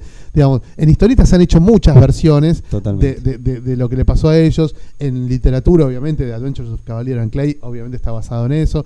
Pero, Que iban a hacer una película que, que al final Sí. quedó en la nada. pero falta, ¿no? Como una. Sí, tot- Una Yo creo que es lo que lo nuevo. tele que se meta en todo eso Coincido, que nosotros ¿eh? llamamos el pecado original, ¿no? que es cuando las editoriales le- les cagan los derechos, Los de, derechos los, a de los personajes Yo a los creo que a debe haber autores, proyectos dando vuelta. A mí me encantaría ver una serie o una película y cierro. con guion de Chaikin. además. Claro. Y cierro, me encantaría ver con la historia de Image. Ahí tenés para una película o una serie de Sí, Netflix ser muy interesante también. con todo, Una McFarlane, Rod Liefeld. un, un Mad Men superheroico. comiquero. Absolutamente. Bueno, el libro es, eh, repito, David Hernando, Superman, la creación de un superhéroe, de la editorial es eh, Tinumas. Timun Mas. Timun Timun Mas. Mas. gracias, pero soy muy bruto en esto. Así que bueno, le recomiendo este libro, eh, para leer algo distinto sobre la vida de Superman es impecable. Bueno. Y vos, La vida del personaje. Andrés, ¿qué nos trajiste? 800 Eh, cosas, como y no, siempre. 7 u 8 quizás, o 10 o 12. O 25. Algunas Bueno, cositas que leíste. Eh, no, sigo avanzando con Animal Man de Grant Morrison, que lo estoy releyendo todo en, en los TPs. Qué lindo. El segundo TP es fastuoso, es increíble. Qué Se banca, ¿no? Mantiene la vigencia. Totalmente, seguís puteando a Chastro como el Claro, primer día, Ah, y sí. y seguís amando a Morrison como Ah. el primer día, y seguís reivindicando cada vez que aparece Tom Grummett como suplente que Sí, deja la vida. Amo, amo, amo la historia del limbo de los cómics, por Es favor. genial. Ese Es- concepto, que después lo, re- lo retoma Superman Millón, ¿no? En Superman Millón, exactamente. Es glorioso el limbo de los Es cómics. muy, Me- muy me bien. cogió Es- la eso- cabeza. Eso está en el tercer, en el tercer Exacto, ya te perdono. Este es el segundo, Eh, pero lo quería el decir. tercer tomo es, el segundo tomo es impresionante, el, el tercero ya le entraré. Eh, me leí el primer tomo también de la reedición de Patoruzú, del material clásico de Dante Ah, Quinterno, sí, de sí. las tiras de Sí, 1935, está bueno. 36, ¿Te 37. gustó? A ver, los guiones están hechos medio al ponchazo, digamos. veo con qué zafo hoy y después veo con qué zafo mañana y después veo con qué zafo mañana. Sí, sí, como bueno. que no hay una estructura argumental muy sólida, sino como que Quinterno iba fruteando y zafando cada día. claro. Eh, después me dicen que en los tomos siguientes mejora mucho los guiones. Pero ya no sé si tengo muchas ganas de leer los tomos siguientes. Claro, no te Este lo leí y por supuesto lo que más me conmovió y me impactó y me volvió loco es la calidad del dibujo. Es El increíble. dibujo y la narrativa. O sea, en 1936-37 había pocos dibujantes en el mundo al nivel de Dante Quinterno, pero muy pocos en el mundo. Esto es tipo, está al nivel de lo mejor de Floyd Gottfredson en Mickey, mejor dibujado que el Popeye de Segar, pese a que me gusta más el Popeye de Segar. Está dibujado como la reputísima es madre. una. O sea, en ese estilo de mezcla de, de- de aventura con humor, pero le pasa el trapo a Archie, le pasa el trapo a todos los que vengan, ¿eh? Es un asesino serial de dibujantes el Quinterno de esta época. Y encima lo hacía sin asistentes. Tiene un nivel de trabajo, de, de- de- laburo en los fondos, la viveza también para darse cuenta cuándo sacar los fondos y dejar que los personajes narren sin, con menos contexto, con menos, con menos sobrecarga de información. Es excelente, realmente es excelente lo que hace, lo que hace Quinterno en este, en esta primera etapa de, de Patoruzú, si bien los guiones, como te digo, Sí. son más fruteados, ¿viste? hay peleas que duran mucho más de lo que tienen que durar, peripecias pelotudas que no aportan nada, ¿viste? se pierden en una selva y pierden, no sé, 8 tiras peleando contra un león, Claro. 15 tira peleando contra una serpiente, 25 tira para cruzar de un puente por una soga, bueno, para un poco, maestro. Claro. Pero bueno, el tipo que como que iba zaraseando sobre la marcha y todo el tiempo parecía algo más, ¿viste? Eh, un villano que le cortaba la soguita del puente, Claro. alguna boludez siempre pasaba. Sigo estirando. Eh, las peleas, cada vez que aparecía un tipo con la suficiente potencia física como para bancarse una cagada de piñas contra Patoruzú, duraba seis meses. Bueno, pará. Eh, y hay algunas historias un poco mejores donde están más centradas en la comedia. Lástima Eh, que el libro sea tan caro. Creo, son muy ya, lo habíamos son dicho la otra sí, vez. sí, eh, 850 son- es pesos. muy caro, Es muy caro. Es muy caro. Es muy caro. Está muy ido de presupuesto. Ahora viene el Digitus. Sí, veremos. también no lo compro ni Sí, pedo. Ese precio, 850 pesos, huevo. mucho. El del Arguirucho sí te lo vas a comprar. El igual. Aguilucho lo amo, pero no sé si juntar esa plata. Eh, Eh, de hecho, hasta tengo algunas revistitas del Larguirucho que guardé o que volví a comprar. Eh, me gustó mucho El Servicio de las Damas, que es un libro de historias cortas de Calo, Calo es un dibujante y guionista español, alternativo obviamente, que hace a veces historias slice of life, cercanas a lo autobiográfico. Me gusta muchísimo. Carlos San Román, es, Juan Carlos San Román es su verdadero nombre. Eh, un dibujante que descubrimos con Lucas Varela una vez en España y nos gustó mucho. Eh, y después me compré este tomito de, de historias cortas que también está muy bien.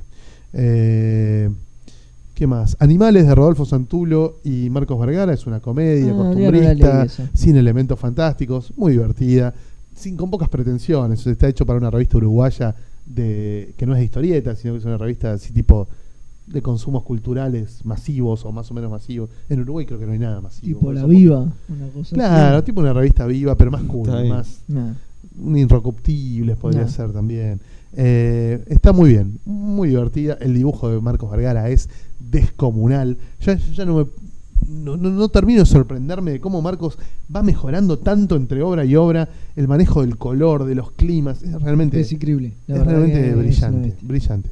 Me gustó bastante Common Folk, que es una historia que escribió Kate Giffen junto con Eric Shannon Denton. Ah, mira. Eh, sí, tiene dos, dos dibujantes, uno de ellos Federico Dalocchio, argentino, amigo. Eh, la premisa es genial.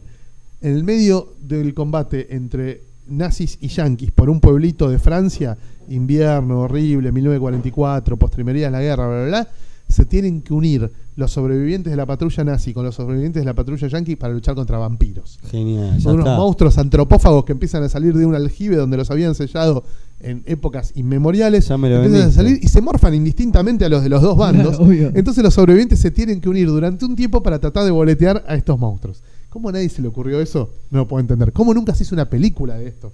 Es muy es bueno. re ¿Cómo se cine, llama? Common Foe. Un en- enemigo en común vendría a ser. Me encantó. Es excelente. Me Creo que hay alguna película. Y los diálogos son buenísimos porque están escritos realistas, con puteadas, con como se hablaba en esa época entre los soldados, está re bien hecho. El dibujo, zafa, ahí es un francés, dibuja una parte y Federico Laloquio otra parte. Después me gustó mucho Ucrónicas, el compilado de historias cortas de Mauro Mantela que Sí, casi publicó todas las habíamos publicado en Comiqueando. Hay varias que son que salieron en Comiqueando que son las que menos me gustan, porque son muy cortitas, casi todas Claro, tienen cuatro cuatro páginas, y no se llegan a desarrollar muy bien las ideas de Mauro. Me gustaron más las otras, las que aparecieron en Bastión, Claro, que son más son más extensas y ahí hay como más espacio para meter más más mala leche o más reflexión o más sustancia. Sí, este Eh, no, no- es un libro que no tengo, no leí, pero lo ojeé y me di cuenta que todas las historietas que tenía ya las había leído y Todas. ya las tenía en Yo había otro leído lado todas. y no lo compré por eso. Sí, pero, bueno, pero lo está bueno igual, sí. Eh, igual lo banco siempre a Mauro y Obviamente. tiene- hay que recomendarlo siempre. hay que- hay que Bueno, sigo leyendo el- la etapa clásica de X-Men, la de Chris Claremont, Eh. y me tocó justo el Essential donde está todo dibujado por Byrne. Es Ah, lo más, lo más. Qué no bueno puede ser tan bueno. Toda las- la primera aparición de Hellfire Club, la saga Ah. de Dark Phoenix, Todo, la saga todos de hits. Days of the Future Past, todo, todo, toda la gloria, sagas contra Alpha Flight, sagas bueno, Todo bien. no puede ser mejor, no puede ser mejor. Si te gustan los superhéroes, tenés que comerte obligatoriamente este flashback a No. 1979, Olvidate, 1980, sí, sí, sí. donde tenías un título en Marvel que te reescribió la historia de los superhéroes como era Uncanny X-Men. ¿Llega la muerte de. Fénix? O Pasa la muerte de Fénix. Ah, el segundo. Essential llega hasta que se va Byrne. Uf. O sea, todo Byrne. Es la A gloria. todo Byrne. Y tiene dos anuales. Tiene un anual dibujado por Pérez con Arcón Sí, y un anual dibujado por Romita Jr. con eh, Doctor Strange, que es donde empiezan a explorar el misterio de Nightcrawler, de qué carajo es Nightcrawler, por qué es así Nightcrawler. Está muy bueno. Eh, después leí Humor al Diván, que es un recopilatorio de historias cort de historietas de una página y chistes de Tute, todo publicado en el diario La Nación o en la revista La Nación. Hay genialidades ahí realmente, Tute eh, me sorprende siempre. Eh, y recomiendo también el quinto tomo de Amuleto, perdón, el cuarto tomo de Amuleto. Ya El salió el qui- quinto, claro, el pero quinto ya no- salió. no lo leí. no.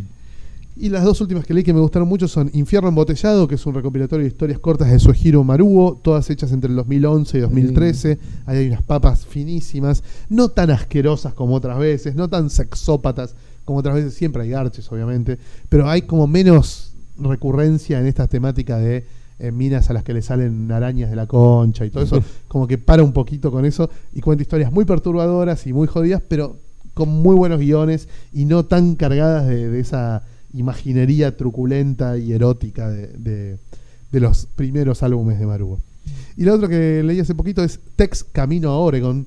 Es un Tex. libro de Ah, 230 y pico Tex. páginas eh, con guion de Gianfranco Manfredi, que es un guionista clásico de, de la editorial Bonelli de Italia, y todo dibujado por Carlos Gómez. Ah, Es- bueno, el dibujo olvidate. es una orgía. No puede ser lo que dibuja Gómez en esas páginas. Y el guion, qué sé yo, está muy estirado para que dure 230 páginas. Podría haber durado 60 o, 60, o 80. Está bien, Eh, es text. Está bien, sabes que el personaje va a llegar intacto hasta el final, que no se va a despeinar, que a lo sumo morirá un secundario o no. eh, y nada, es llevadero el guion. Pero el dibujo, el dibujo es lo más grande del mundo, por supuesto en blanco y negro. eh, y es- nada, Carlos Gómez, genio infinito, cambia de géneros porque venía haciendo siempre historieta de aventura histórica con Dago. eh, acá se tira al western y la descoce. Es infernal eh, el, el texto de, de Carlos Gómez. Está editado en Chile, no en Argentina, Ah, y obviamente en Italia, ¿no? Pero si Claro. conocen a alguien que viaje a Chile, por ahí se los puede conseguir. Eh, Tex Camino a Oregon, editado por Shazam y Acción Comics de, Mm. de Chile. Bueno, creo que nada más. No, estamos. No, hoy fue largo. y duro. Largo y duro. Igual, no, igual que el, del- que el anterior. No, dura tanto, ¿eh? O sea, Un no poquito se menos. fue tan largo, pasa que fueron muchos temas. Tocamos Muy muchos cargado, temas, fue muy cargado. Por supuesto, recordarles algún evento en el que vamos a estar. Eh, esto, el mismo fin de que se va a subir este podcast, yo voy a estar en participa- participando en el Comarca Fest. Eh, y después Bien. para agosto vamos a estar seguramente en la Pergamino Comic Con, allá en la ciudad de Pergamino. Eh, a ver si me acuerdo los días. Llena con algo, Fede. Bueno, yo mientras les cuento chistes de gallegos, Dale. van dos. No, no sé. Ah, qué sé qué yo. lástima. Yo ¿Viste? Yo me había entusiasmado. Viste, pero no, no, no, no tengo muchos chistes. Pensé que iba a ser Me, el me- me los 100%. olvidé, boludo. Vos sabés que yo antes sabía contar chistes, pero El de poliéster. en algún momento Ese, lo- me. ese lo conocí. el- Sí, cuando envejecí me, eh. me volví viejo y me, y me olvidé de las cosas. el No me acuerdo dónde vivo. el- Sí, el puede del ser. chiste del, del de, o era de Jaimito, el de que, le- que, que tiene anotada la, la, la maestra le pregunta. Bueno, no me acuerdo, no importa. ¿No te acordaste? Bueno, encima que hacemos, ah, estiramos todo. Al pedo, No, fue. no, no me acuerdo. No me acuerdo qué días voy a estar en, en y la le pregunta a Jaimito cuánto es 100 más 100, le dice. Y el Jaimito se mira así y dice, poliéster. bueno, era una Claro. pavada, pero ya re- se- por lo menos rellenamos dignamente, no. No, No, no. ni siquiera. Pero bueno. Eh, Está bien, ¿Y después qué más? Y después en septiembre voy a estar en el FIC, en Santiago de Chile, como todos los años. Eh, y para el 4 y falta un 5 montón, de bueno. septiembre vamos a estar haciendo las jornadas de historieta en la Universidad de Palermo, como todos los los años. Eh, nada más, muchísimas gracias muchachos, muchísimas gracias Dani. Gracias por la invitación. Eh, gracias a todos los que nos siguen en el sitio web, que tiene muchísima gente entrando todos los días a leer las boludeces que vamos subiendo. Muchísimas gracias a los que nos siguen también en el canal de YouTube, que ya pasó los 1800 seguidores. Espectacular. Eh, y bueno, y por supuesto, muchas gracias por escuchar este podcast, por recomendarlo. A la gente que me vino a saludar el otro día en la convención de Santiago del Estero, fanáticos del podcast, fanáticos de la página, fanáticos del canal de YouTube y hasta fanáticos de mi blog vinieron a saludar Ah, pero- a, a la, Ah, bueno. a la convención Invencible allá en, en Santiago es del un Estero. youtuber, papá. Muchas gracias a todos por la buena onda. Era un pabellón psiquiátrico, sí, sí. Eh, muchísimas gracias a todos y nos reencontramos el mes que viene con un nuevo y glorioso podcast de Comicando. Hasta pronto.